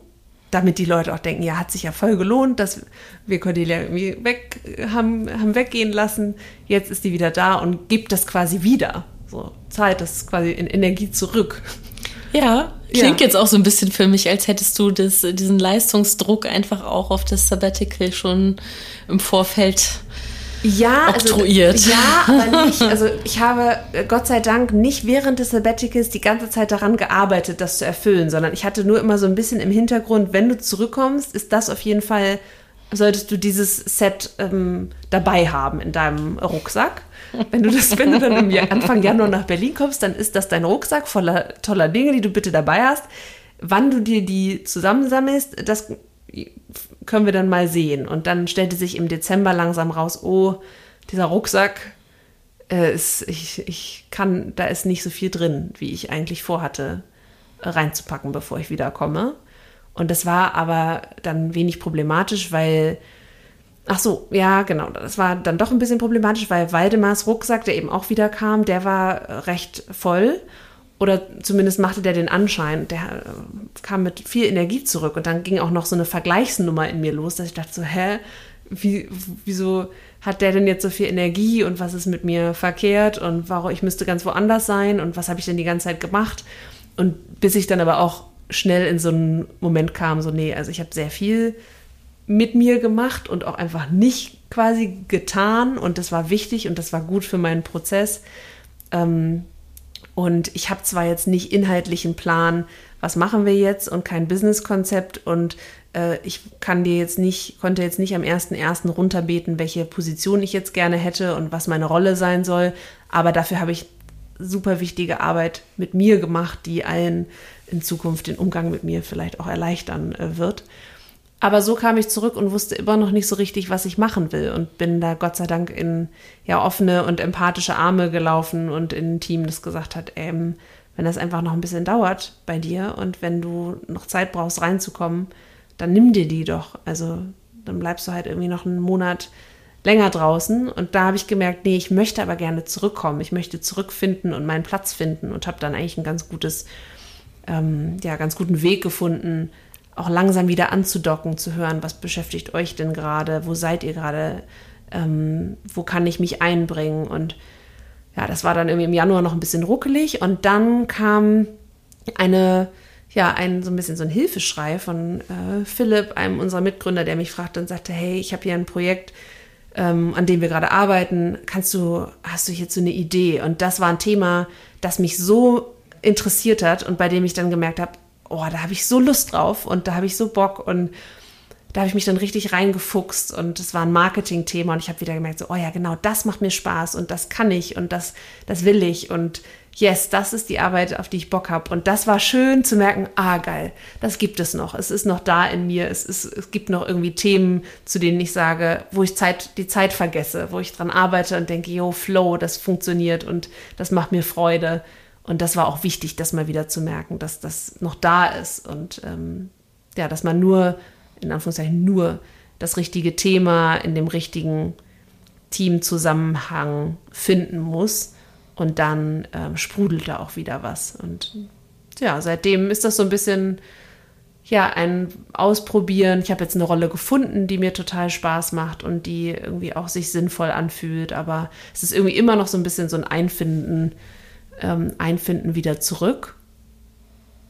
Aber eigentlich, nee, eigentlich bin ich da und ähm, ich glaube, es ist eher so ein Einfinden in so eine neue Welt, in der der Job ein Job ist, den ich mag, aber in dem einfach noch sehr viel anderes da ist und in dem ähm, ja, ich mit Begeisterung von dem Herbert Grönemeyer Konzert erzähle und der schönen Zeit mit meiner Mama oder mit meinen Freundinnen oder ähm, meinen Geschwistern und nicht davon, dass wir irgendwie gerade ein krasses Projekt am Start haben und dass ich auf irgendwelchen Veranstaltungen bin oder dass es irgendwas gibt, was mich ähm, jobmäßig gerade total fasziniert. Und das ist eher so, das ist, glaube ich, mein Einfinden immer noch mhm. diese Welt, in der das so ist. Mhm. Und mir ist irgendwie aus irgendwelchen Gründen, also als würde ich mich selber auch mit für irgendwas rechtfertigen wollen, habe ich so richtig den Drang gerade zu sagen, dass es auch total okay ist, sich über den Job zu definieren. Ich weiß gar nicht, warum das gerade so ein, also es kommt richtig wie so ein Bedürfnis hoch. Ich glaube, weil ich es so nachempfinden kann, dass das einen auch erfüllte Arbeit so glücklich machen kann. Und bei mir ist es so, dass die meine Berufstätigkeit ähm, ich bin ja als, als meine Haupterwerbstätigkeit äh, äh, ist meine äh, ist die freiberufliche Fotografie und die zweite ist eben diesen diesen Podcast zu hosten. Ne? Und beides macht mich unfassbar glücklich und beides mhm. fordert mich aber auch enorm. Also es ist auch auch äh, äh, sehr zeitintensiv und eben auch als du ganz am Anfang gesagt hast, naja, ähm, es ist gar nicht so, dass du so viel gearbeitet hast, sondern dass du mit dem Kopf so viel bei der Arbeit warst, wollte ich schon so sagen, na ja, aber das ist ja auch Arbeit. Ne? Also das ist ja genau das, wenn man sich gedanklich mit was beschäftigt, dann, dann wird, also ist es ja Zeit und Energie, die man dieser, dieser Thematik schenkt. Und für mich ist es so, dass dass es mir aber auch ganz oft Sicherheit gibt, mhm. auch gerade wenn zum Beispiel in anderen Lebensbereichen, mhm. die viel eher privater Natur sind oder aber auch äh, äh, gesamtgesellschaftlich, politisch, wie auch immer, ist es so ein fast wie so ein wie so ein ähm, ja, wie so ein, wie so ein, Anker. So ein Anker. Ja, mhm, so, ne? Das ja. ist so was, das ist so was, das ist so eine ganz große ja. Stabilität. Oder das ist eben auch was, was ich in, in, in meiner Therapie festgestellt habe, dass die, die arbeitende Birte eine ganz große Sicherheit besitzt, mhm. die, die Birte, die in, in, in privaten, zwischenmenschlichen Beziehungen äh, ähm, viel, viel unsicherer ist. Ne? Und, und, und, und dass das, also es gibt manchmal diesen, ne, diese schöne Alliteration von Bossy Bitch Birte, wenn, ne, so dass mich dann auf einmal Freunde auch vielleicht bei der, gerade in der Fotografie und wenn ich an einem Set bin und wo irgendwie viele Menschen sind zum Beispiel, und ich dann so alle irgendwie rumdirigiere, dann, dann habe ich auf einmal einen ganz scharfen Tonfall und manchmal erschrecken sich dann Leute, weil die das noch nie von mir vorher gehört haben. Und, und, und da macht es mir aber auch nichts aus, dass ich so wahrgenommen werde, ne? weil ich da so, so ein übergeordneteres Ziel habe. Und in zwischenmenschlichen Begegnungen habe ich dann viel eher so ein, so ein, so ein People-Pleaser-Syndrom und möchte es allen recht machen und niemanden verärgern. Und das hast du auf jeden Fall gerade in mir ausgelöst, dass ich da jetzt gerade drüber laut drüber nachdenke und eben auch äh, sagen möchte, es ist eben auch was Schönes, eine, ähm, also für mich persönlich ist es, die habe ich die Erfahrung gemacht, dass es was total Schönes ist, Sicherheit in der Berufstätigkeit zu haben und dass das eben deswegen auch finde ich total okay ist, sich auch darüber, auch ausschließlich darüber zu definieren, solange es gut funktioniert. Ne? So deswegen, weil du hast das ja. auch gerade alles so ein bisschen relativiert und so und eingeordnet für dich und ich kann das sehr gut in alle Richtungen ja. fühlen und finde das schön, dass das für dich jetzt so ausgewogen ist mhm. und genau, kann es eben auch aus meiner eigenen Perspektive, kann ich dann vieles anknüpfen. Ja, schön. Ja. Ich glaube, also ja, wir verbringen so viel Zeit mit Arbeit und das ist so schön, wenn das etwas ist, was uns erfüllt und wenn das Sicherheit bietet.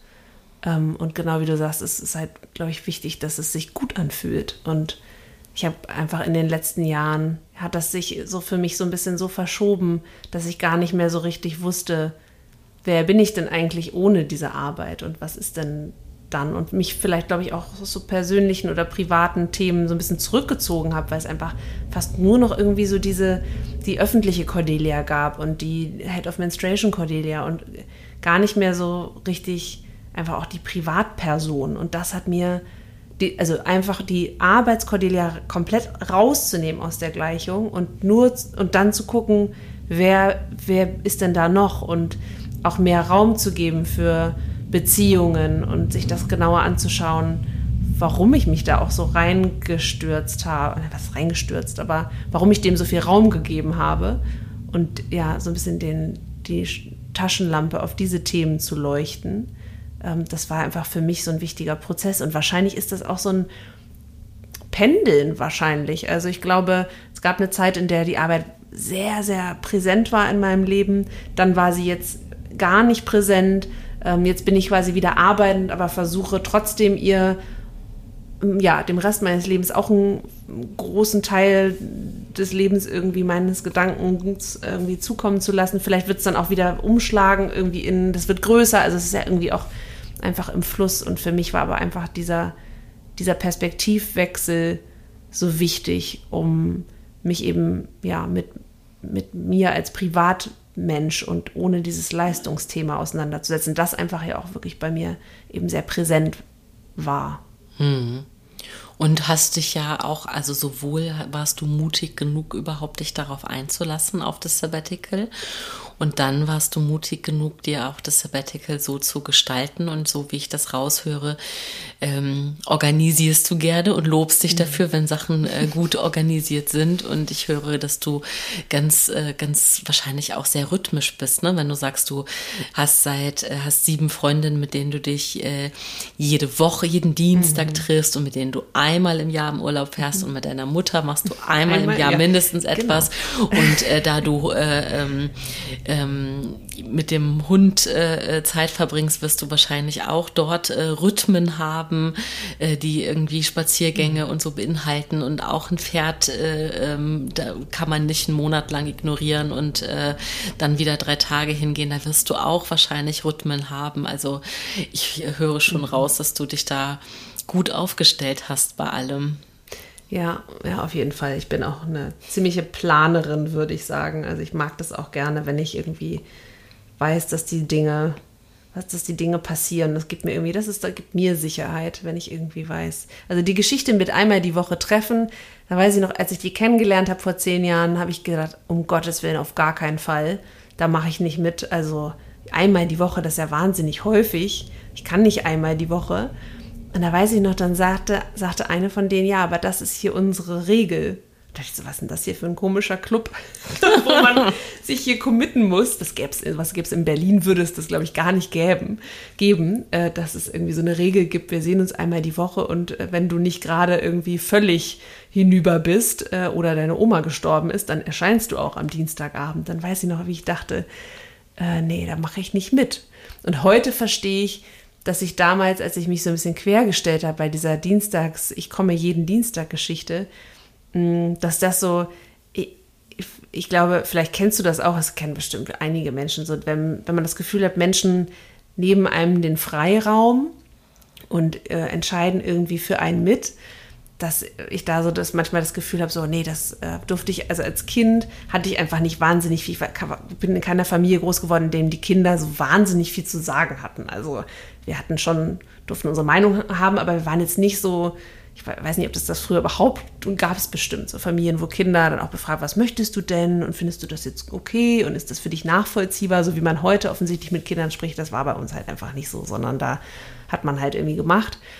Und ähm, dann gibt es ja, wenn man so Glaubenssätze hat, wie zum Beispiel, ähm, ja, meine Meinung zählt nicht ähm, oder ich darf mich nicht, ich darf nicht ich sein oder ich darf mich nicht frei entfalten ähm, als Kind, dann gibt es ja im Erwachsenenalter oder ja, einfach zwei Möglichkeiten, damit umzugehen. Einmal die Anpassung, dass man als Erwachsene dann immer sagt, ach so, ja, das ist wieder der Moment, wo andere über mich entscheiden, ja, das kenne ich von früher, äh, dann habe ich jetzt gerade nichts zu sagen, schade. Oder die Rebellion, dass man dann sagt, auf gar keinen Fall, das habe ich schon, das kenne ich von früher, heute passiert mir das nicht mehr.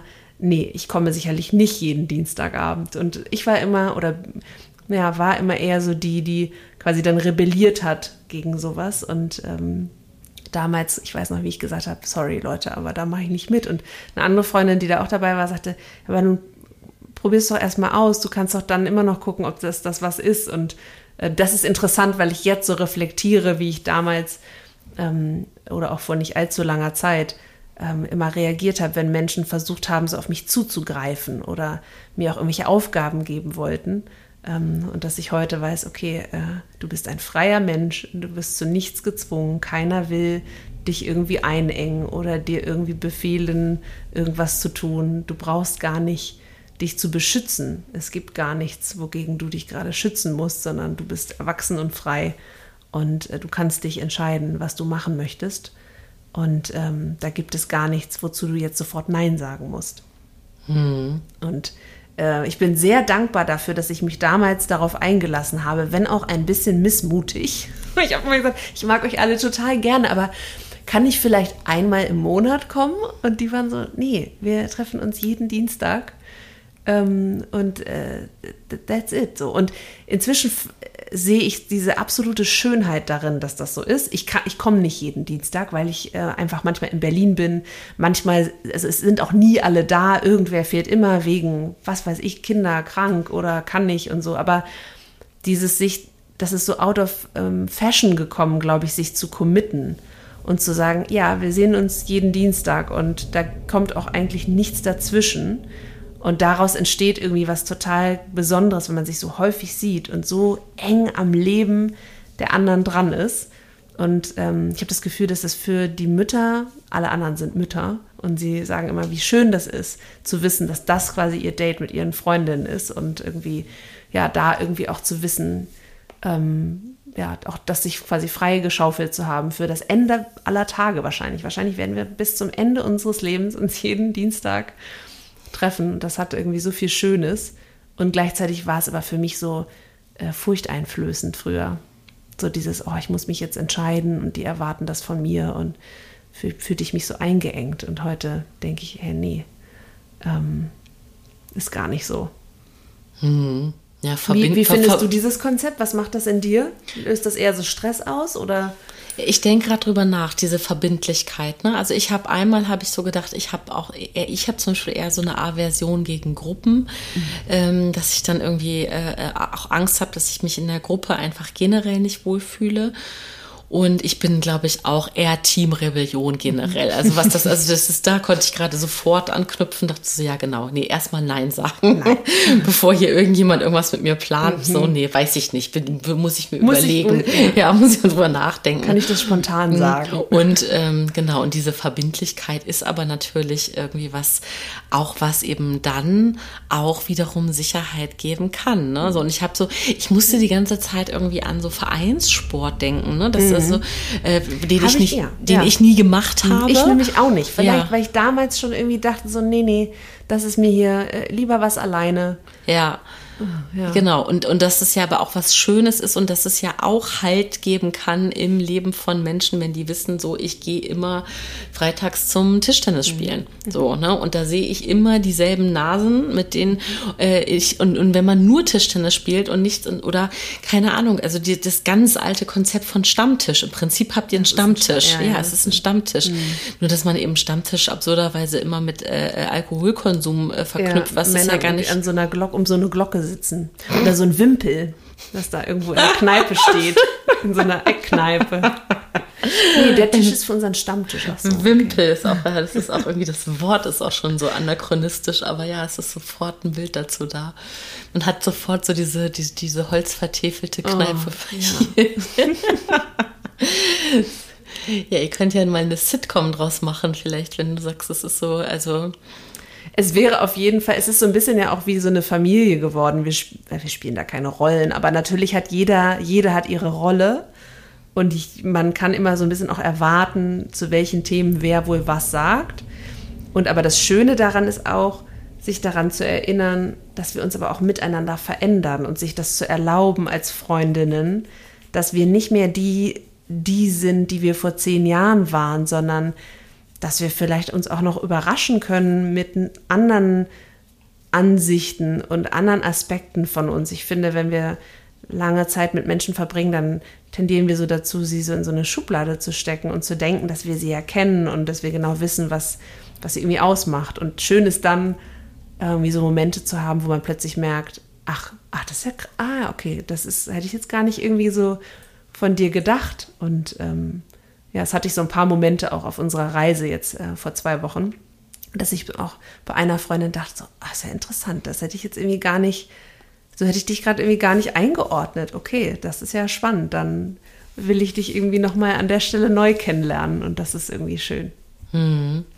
Und ich kann mir gut vorstellen, ähm, dass, dass dein Journey, deine ganze Erfahrungsreise, die du mit dir selber gemacht hast in deinem Sabbatical, bestimmt auch noch mal ganz viel ähm, mit dieser Gruppe gemacht mhm. hat, weil du da ja auch dann wahrscheinlich einfach eine ganz andere Dynamik dann reingetragen hast an den Dienstagen und vielleicht ja einfach auch mit einer mhm. ganz anderen Energie da angekommen bist. Ne? Ja, ja, ja. das habe ich auch gemerkt, dass ich auch einfach viel, viel besser zuhören konnte. Ich war viel präsenter, weil ich irgendwie, ja, weil es einfach diese ganzen Arbeitsthemen in meinem Kopf nicht gab und ich auch irgendwie empathischer, ja, präsenter, zuhörender sein konnte, weil ich irgendwie mit mir immer klarer war. Ich glaube, ich habe auch einigen ähm, das Buch empfohlen, Das Kind in dir muss Heimat finden. Kennst du das? Ja. Von Stefanie mhm. Stahl.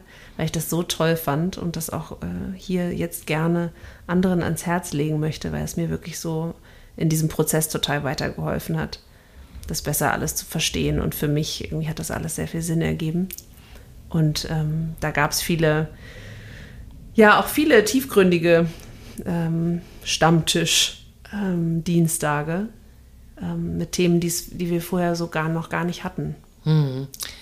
Das denke ich auch. Ich denke einfach in dem Moment, wo du dich mit dir selbst beschäftigst und auf diese innere Reise oder Entwicklung gehst und dich eben auch in Therapie begibst, ähm, nimmst du einfach automatisch alle mit. Egal, ob du jetzt aktiv und, äh, und, und, und ähm, ja ganz klar drüber sprichst oder ob das eben einfach nur mitschwingt. Ne? So, das, äh, das macht immer, also es ist immer ein Stein, der ins Wasser geworfen wird und der, der diese Kreise zieht, also ja. auch und das Umfeld mitnimmt. Ich habe aber eine Frage, weil du vorhin das so erwähnt hast, du hast so betont, die anderen haben, all, äh, haben alle Kinder oder die anderen sind alle Mütter. Hast mhm. du das Gefühl, dass das eine Sonderrolle ist für dich? Weil ich kann mir das gut vorstellen. Ja, auf jeden Fall. Also Mutter sein ist ja fast so ein Status wie berufstätig sein. Ne? Das ist ja auch irgendwie sowas, was man gerne sehr schnell vorne ranstellt, wenn man mhm. sich vorstellt. Ähm, ja, also es war auf jeden Fall auch in unserer Freundschaft ein, oder ist eine interessante Konstellation. Ich ähm, hat, hab oder hatte, nee, hab immer noch einen unerfüllten Kinderwunsch. Ähm, das heißt, das war auch irgendwie in unserer gemeinsamen Reise mit den Freundinnen auch nicht so einfach immer, dass alle Mütter wurden und ich äh, nicht. Und sich auch so die Foki, ist das die Mehrzahl von Fokusse? I don't know. Das habe ich mich auch schon öfter gefragt, tatsächlich, wirklich.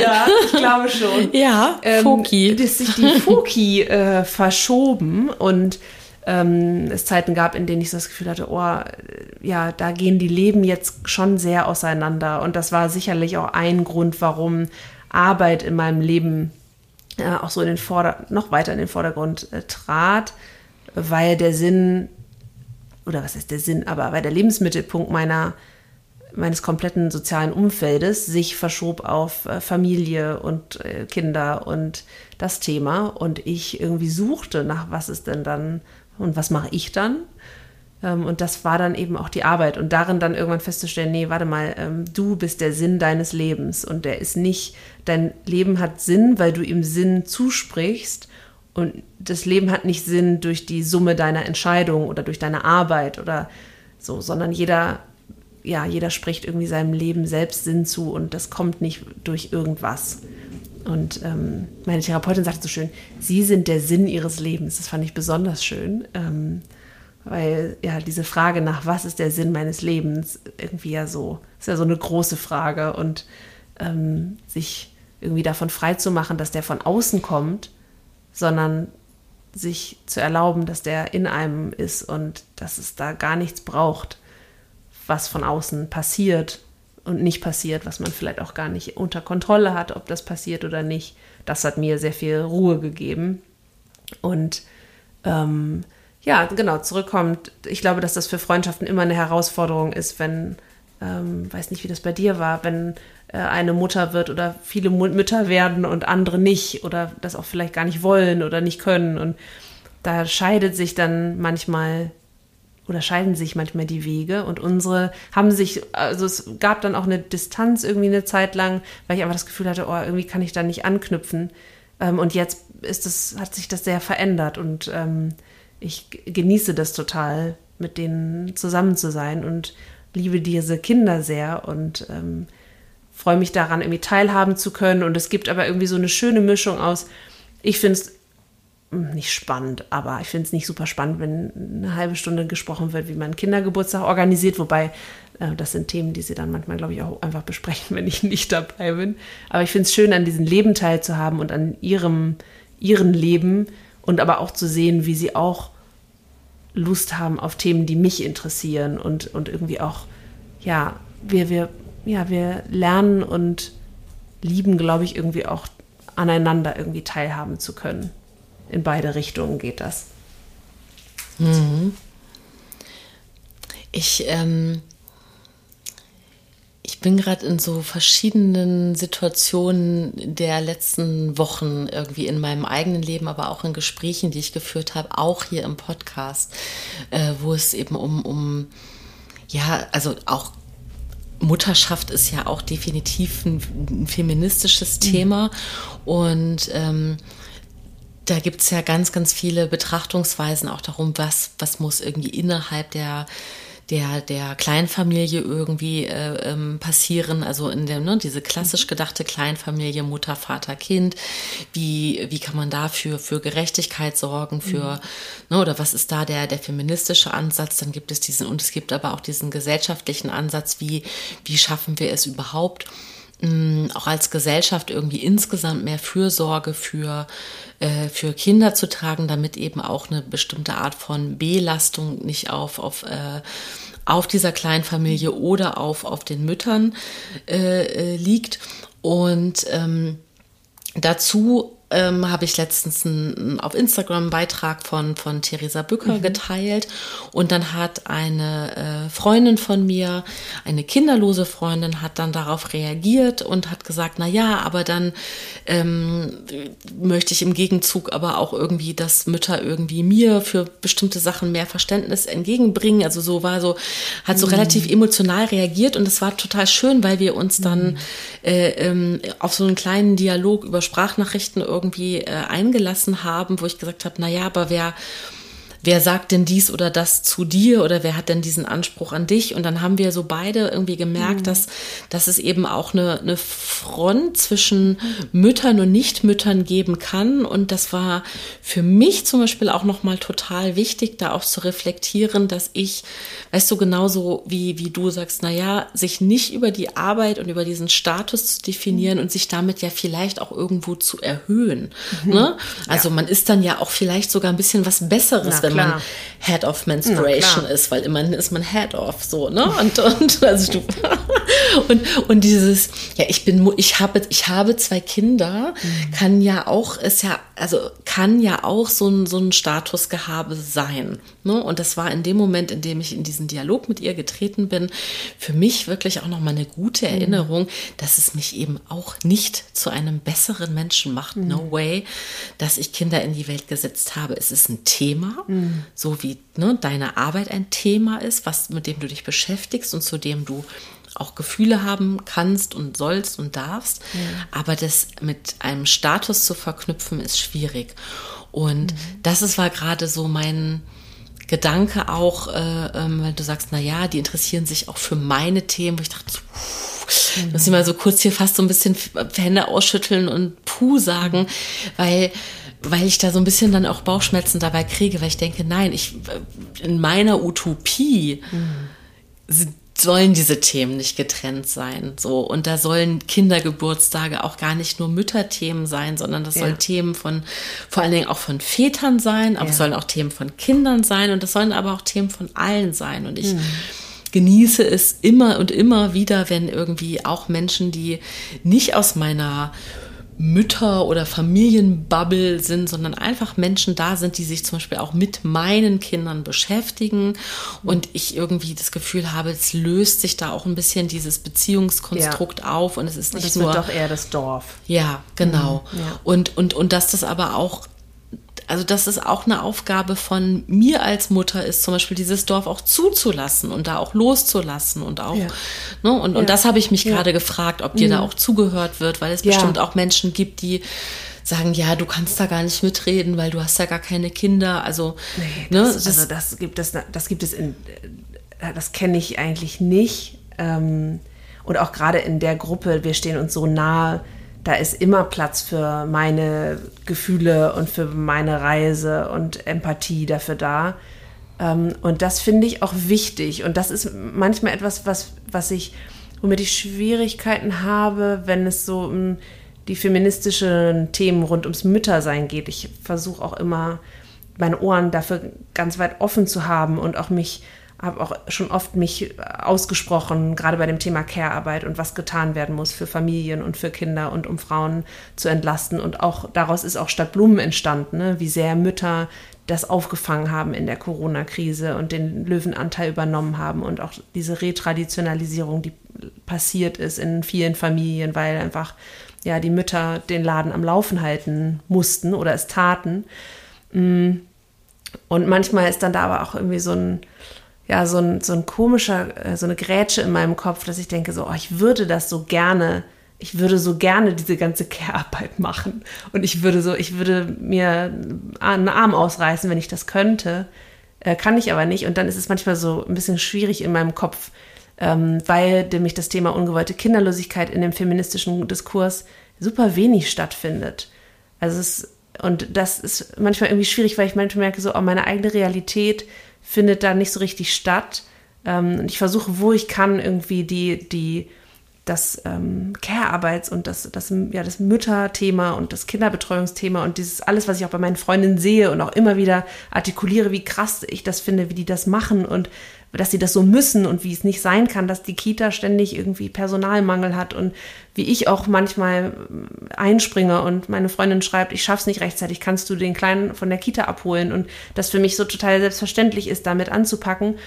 Und äh, dann wieder habe ich Momente, wo ich merke, ach, ich ähm, äh, habe nicht so das Gefühl, dass ja, ja dieses dass meine Realität so gesehen wird. Manchmal ist das für mich dann schwierig, so zu kämpfen für etwas, ich, es ist nicht, ich kann nicht sagen, ich wünschte, ich hätte dieses Problem, aber ja, verstehst du, was ich meine? Absolut. Und ähm, Darf ich dich denn fragen, was du dir wünschst? Also, weil ich äh, ähm, weiß jetzt auch nicht genau, wie tief ich sozusagen mit meinen Fragen ge gehen darf. Deswegen würde ich dich einfach bitten, dass du erzählst, was du erzählen möchtest. Aber ich möchte dich auch, ich, was ich dich fragen möchte, ist, was wünschst du dir denn, wenn du sagst, ist, du fühlst dich nicht äh, so richtig gesehen? Also, was, äh, was brauchst du denn eigentlich? mit zu dem Thema unerfüllter Kinderwunsch? Ah, naja, ich denke, das hat auch viel damit zu tun, dass das Thema einfach wirklich äh, noch krasser als die Periode. Scheinbar lande ich irgendwie immer so ein bisschen ähm, ungeplant, wohl bei, ist bei der Periode was geplant, in Themen, die ähm, tabuisiert sind. Und äh, vielleicht ist es irgendwie auch mein äh, Calling äh, auf dieser Welt, irgendwie immer so da reingeschmissen zu werden, wo es weh tut, damit ich irgendwie ähm, ja, meine Stimme nutzen kann oder irgendwie da was ändern kann. Ähm, ich hoffe, das war es dann auch in diesem Leben. Ich, ich brauche nicht noch mehr solche Themen. Aber ich glaube, das liegt einfach daran, dass wenig darüber gesprochen wird, dass auch wenig ähm, Menschen sich trauen, da offen drüber zu sprechen. Ähm, nicht nur nicht öffentlich, sondern auch mit FreundInnen oft nicht ähm, drüber sprechen und dass das deswegen dieses Thema einfach auch nicht besonders präsent ist. Einfach deswegen nur um würde ich mir wünschen, dass mehr Menschen sich sicher fühlen würden. Also es sind einfach wahnsinnig viele Menschen davon betroffen. Ich glaube, wirklich eins von sieben Paaren in Deutschland. Ähm, ich würde mir wünschen, dass ja es sicher sich anfühlen würde, über das Thema zu sprechen und dass es eben quasi auch normal in so ein Gespräch mit einfließen kann, wie eben diese Care-Themen einfließen können. Ja, einmal für mich zum Verständnis, ist das für dich ein noch noch offenes Thema oder ist das ein bereits abgeschlossenes Thema? Ähm, das ist noch offen. Ja. Aber, nee, nicht aber, aber äh, ja, auch die Beschäftigung mit mir und meine Therapie hat einfach sehr geholfen dabei, das zu bearbeiten. Und deswegen fühle ich mich damit schon viel wohler ähm, als noch ähm, letztes Jahr, würde ich sagen. Ja. Also ist und ist das auch ein, ist das auch, weil du jetzt auch von gerade nochmal auch von Partner, einen von sieben Partnerschaften gesprochen hast, hast du das Gefühl, ähm, dass es da auch einen Unterschied gibt, äh, ähm, mit, mit äh, ähm, also geschlechterspezifische Unterschiede gibt, zu dem Thema zu sprechen? Mm, ja, also ich beobachte, ich beobachte bei, ich beobachte bei mir, ich kann es nur für mich, glaube ich, sagen, ich beobachte bei mir ein anderes Intimitätslevel mit meinen Freundinnen als bei meinem Mann. Ähm, ich weiß nicht, ich glaube, ich würde das jetzt nicht aufs Geschlecht ähm, übertragen wollen im Sinne von, ähm, ja, Männer reden darüber wenig und Frauen irgendwie dann doch mehr. Das weiß ich nicht. Ähm, ich könnte mir vorstellen, ähm, ja, dass das möglicherweise für Männer eben noch viel mehr irgendwie auch ein tabuisiertes Thema ist, dass da irgendwie nicht so viel drüber gesprochen wird. Aber grundsätzlich ist es ein, ein Thema, über das viele Paare auch nicht mal mit ihren Eltern oder mit ja, Freundinnen, Geschwistern sprechen können. Ja. Aber ist es dann eher so zum Beispiel, also weil es ist ja absolut, ähm, also uns ist, glaube ich, beiden klar, dass das irgendwie Menschen so aus dem Nichts heraus nach Kinderwunsch zu fragen, auch total übergriffig genau, sein das, kann. Genau, das kommt natürlich und auch nochmal hinzu. Und, es ist natürlich auch ein, ja, wirklich ja, ein sensibles und, Thema. Und ja, den und, Eingang muss man erstmal finden. Genau, und ich merke, Gespräch. genau, ich merke zum Beispiel auch, dass ich total ambivalent gerade bin im Sinne von, ich, merke, also du sagst, es ist ein Tabuthema und ich merke, es ist sozusagen ein Wunsch auch von dir, das zu enttabuisieren. Und gleichzeitig merke ich, ich bin ganz ungeübt, ich bin auch mhm. total ungeübt, dazu zu sprechen. Und mir fehlen gerade die guten Fragen. So, also ich würde gerade gerne total viel Fragen ja stellen können und ähm, finde aber gerade auch keinen guten Anfang mhm. aus absoluter Sorge auch etwas Übergriffiges mhm. zu fragen. Deswegen ähm, ja. ja, muss was ich ja dir auch, ganz... Was ja auch schön ist, ehrlich gesagt, mhm. weil es ja auch irgendwie auch Menschen äh, gibt, die sich darüber keine Gedanken machen und ähm, also ich kenne das Gott sei Dank aus meinem sozialen Umfeld nicht irgendwelche übergriffigen Fragen, ähm, vielleicht von irgendeiner Tante mal, die sagt, Mensch, jetzt wird es aber langsam mal Zeit. Ja. Äh, so, lieben wir, ja. Lieben wir sehr. Ähm, deswegen ist es ja auch was sehr Schönes, wenn du sagst, äh, ah, ich, ähm, ja, ich sehe da auch eine Sensibilität und möchte da lieber vorsichtig sein. So. Und, da, und das ist vielleicht auch das Problem des Themas, dass es einfach nicht so anschlussfähig ist, wie ähm, die Kinderbetreuung oder wie verbinde ich irgendwie meinen Beruf Momo Der, möchte auch was sagen. Momo möchte auch gerne was sagen. Die hat jetzt genug gepennt und äh, ist jetzt. ja. ja, jetzt halt die Klappe. Ähm, wie jetzt nicht so, so, so ein Thema ist, über das sich wirklich ja so einfach mal kurz sprechen lässt. So, ach, wie machst du das denn? Und in welcher Kita ist das bei euch eigentlich auch so schwierig? Machen die auch ständig äh, Schließzeiten? Sind, haben die auch alle Corona? Ist halt wirklich kein smalltalkiges Thema. Deswegen äh, ja, gute Frage. Ich, ja, gute Frage. Ja. Was wünsche ich mir oder was bräuchte es? Ja. ja. Zum Beispiel, wenn ich jetzt fragen würde, äh, äh, warum ist dein Kinderwunsch unerfüllt, wär, käme mir das schon sehr, mhm. also das wäre schon stark, eine ja. stark intime Frage ja. zum Beispiel. Ja, ne? auf jeden Fall, genau. So. Aber ich höre raus, dass es ein gemeinsames Thema ist in deiner Partnerschaft oder ich glaube sogar Ehe, ne, mhm. hast du gesagt. Das mhm. heißt, da hast du äh, ich, nur von dem von der Art, wie du sprichst, habe ich das Gefühl, ihr seid da aber gut zusammen aufgestellt mit dem ja. Thema. Ich glaube auch ähm, Paare, die das überwinden können, ja. ähm, die haben gute gute Chancen, auch andere ähm, auch andere Themen zu überwinden, weil das ja wirklich auch einfach so ein krasser wirklich einer der, ja, so ein wichtiges Thema im Leben, äh, das, über das du die Kontrolle nicht hast und ähm, wo sich entscheidet, wie, wie wo, ja, wo lang geht mein Leben, links oder rechts. Es gibt irgendwie, genau wie du sagst, ne, dieses Mutterthema ist so groß und Kinder bekommen ist irgendwie so ein, ja, irgendwie so ein großes Thema im Leben, dass sich wirklich fast entscheidet, so hast du Kinder oder hast du keine? Und so, natürlich gibt es noch viele andere ähm, Weg- Gabelungen im Leben, aber das ist ja schon eine sehr große. Und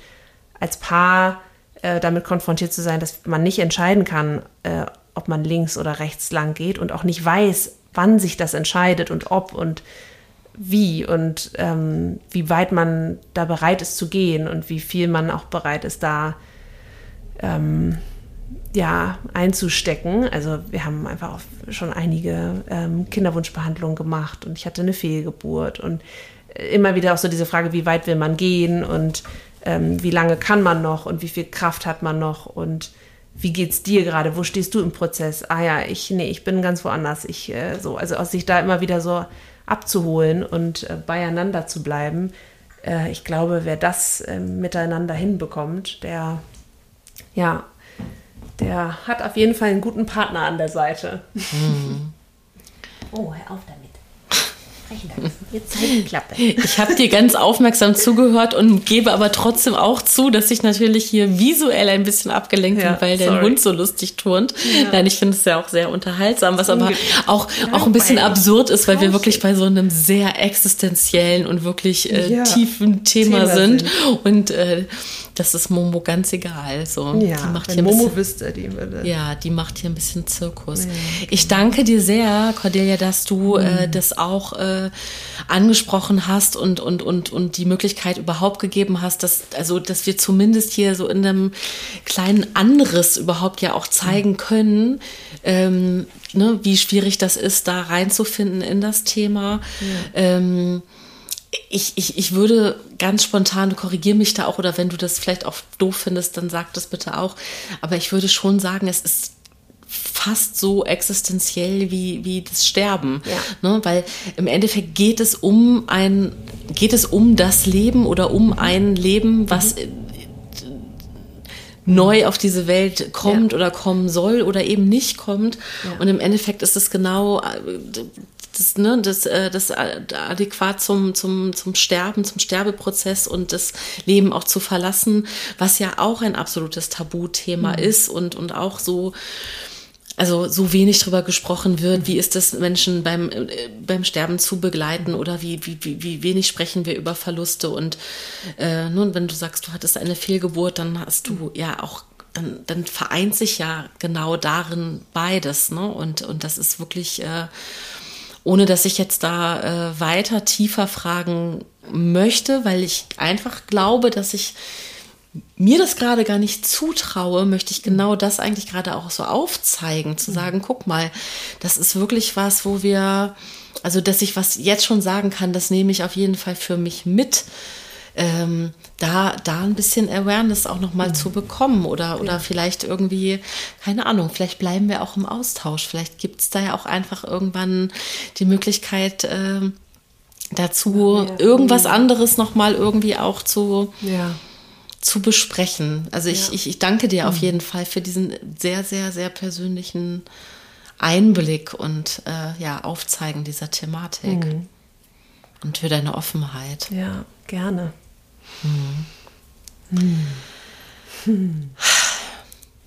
Ich habe immer, wenn ich diese Podcast-Gespräche führe, gibt es so einen Moment, wo ich denke, oh, jetzt ist so der gute Punkt gekommen, wo so, wo, so, wo sich das so wohlig anfühlt und wo ich denke, jetzt, jetzt ist gut, so, so gut wie es ist. Und ich, ich bin an diesem Punkt, mhm. aber ich möchte dich gern fragen, ob du auch an diesem Punkt bist oder ob du noch das Gefühl hast, nee, jetzt müssen wir noch mal ganz schnell über Nee. Irgendwas anderes reden. Nee, ich finde auch, das ist ein richtig guter äh, Punkt, um einen Punkt zu machen. Ich glaube, Momo will, würde auch gern einen Punkt machen.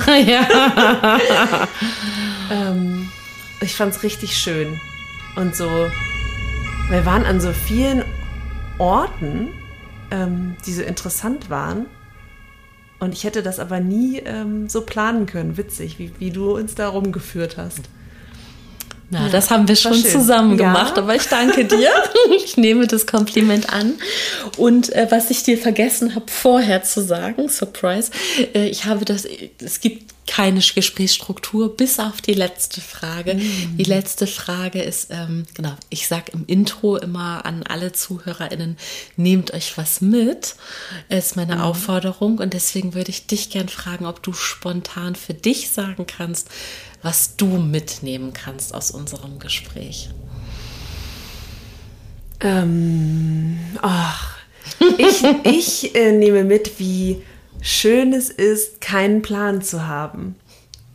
Und wie, wie wertvoll es ist, sich auf ein Gespräch einzulassen, das, von dem man noch nicht weiß, wo es genau hinführt und mit wem genau man das eigentlich führt und sich auch darauf, darauf zu vertrauen, ähm, dass das gut wird. Es ist eigentlich nämlich für mich was total unüblich ist, nicht zu wissen, wo, wo die Reise hingeht und was das Thema ist. Und ähm, ich hatte, ich kenne äh, den Podcast und deswegen habe ich dich schon öfter gehört, aber es war trotzdem für mich irgendwie ungewohnt, so dieses ähm, ergebnisoffene Gespräch. Und das nehme ich mit, wie, ja, wie schön das ist, so ein Gespräch zu führen. Ähm, vielleicht nicht immer mit Mikrofon, aber das habe ich zwischenzeitlich ehrlich gesagt total vergessen. ähm, aber ja, ohne Plan loszugehen und sich auf andere Menschen einzulassen. Das ist fast ein kleiner Wortwitz, weil wir hier bei ein guter Plan sind. Es ist sehr gut, wenn man ja, keinen Plan hat. Es ist gut, wenn du, ähm, kein, wenn du keinen Plan hast. Plan hast. Ich nehme das Kompliment, äh, nehme das total als Kompliment an, dass du sagst, du hast das Mikrofon vergessen. Also es ist das Schönste, was du gerade sagen konntest. Ähm, so, für mich mhm. jetzt auf jeden Fall. Vielen lieben Dank. Und ich habe zwischendurch schon, habe ich schon mal so hier mit meinem kleinen äh, ähm, imaginären Textmarker, habe ich ja schon mal markiert, dass ich für mich mitnehme, dass du diese Formel aufgestellt hast. Wir sind in Neukölln, Leute. Hier ist immer was los, ja, auf der Straße. Ähm, dass du diese Formel aufgestellt hast vom Mut und Vertrauen, äh, das Mut und Vertrauen in Kombination zu Gelassenheit führt. So, das habe ich irgendwie so rausgekommen gehört, als du vom Pferd erzählt hast. Und was mir, ist du das hast Beste, was passiert? Und das kann. ist genau, du mhm. hast mir was vom Pferd erzählt. Das ist nicht so ein Spruch. du hast mir eins von meinem einäugigen ähm, polnischen Kaltblut. Ja, und genau. Und was ist das Beste, was passieren kann, ist auf jeden mhm. Fall auch die, also die Frage, die ich mir mitnehme. Ja? Ja, Echt? absolut. Ja, ja einfach so mich mal selber darüber mhm. auch öfter aufzufordern, so, was ist, wenn es klappt? Ne? Was ja. ist, wenn es gut wird? Ja. Was passiert dann? Ja. Ja. Und ich finde, man muss da auch keine Sorge haben, so diese Toxic Positivity zu machen, weil ehrlich gesagt, also zumindest bei mir kommt diese innere Kritikerin sowieso dann wieder auch schnell auf den Plan und zwischendurch sich aber mal zu fragen, so, hey, ganz kurz, was ist das Beste, was passieren kann? Ja. Das ist ja. Was ist, wenn ich es auch einfach drauf habe? Was ist, wenn ich es auch einfach richtig drauf habe ja. und es richtig gut wird? Ja. Cool. Ja. Oh. Und dann geht sowas auf irgendwie, ne? Ja. Schön. Mhm. Hm. Voll schön. War das schön. Cordelia, Jetzt absolut. Jetzt wieder beruhigt. Jetzt ja. können wir äh, noch zwei Stunden weiter quatschen. Nein, das war wirklich sehr schön. Ja, hab oh. ganz, ganz lieben Dank. Ich sag Tschüss. Tschüss.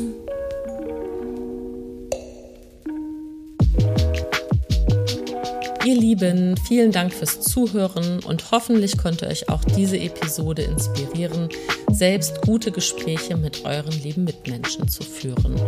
Wenn ihr euch auch sonst mit Selbstreflexion und Achtsamkeit beschäftigen wollt, guckt gerne bei einguterplan.de oder auf dem Instagram-Kanal von Ein guter Plan vorbei. Wenn ihr Lust habt, diesen Podcast zu unterstützen, dann abonniert ihn gerne, bewertet und teilt und empfehlt ihn euren Freundinnen. Alles Liebe für euch. Bis in 14 Tagen. Eure Birte.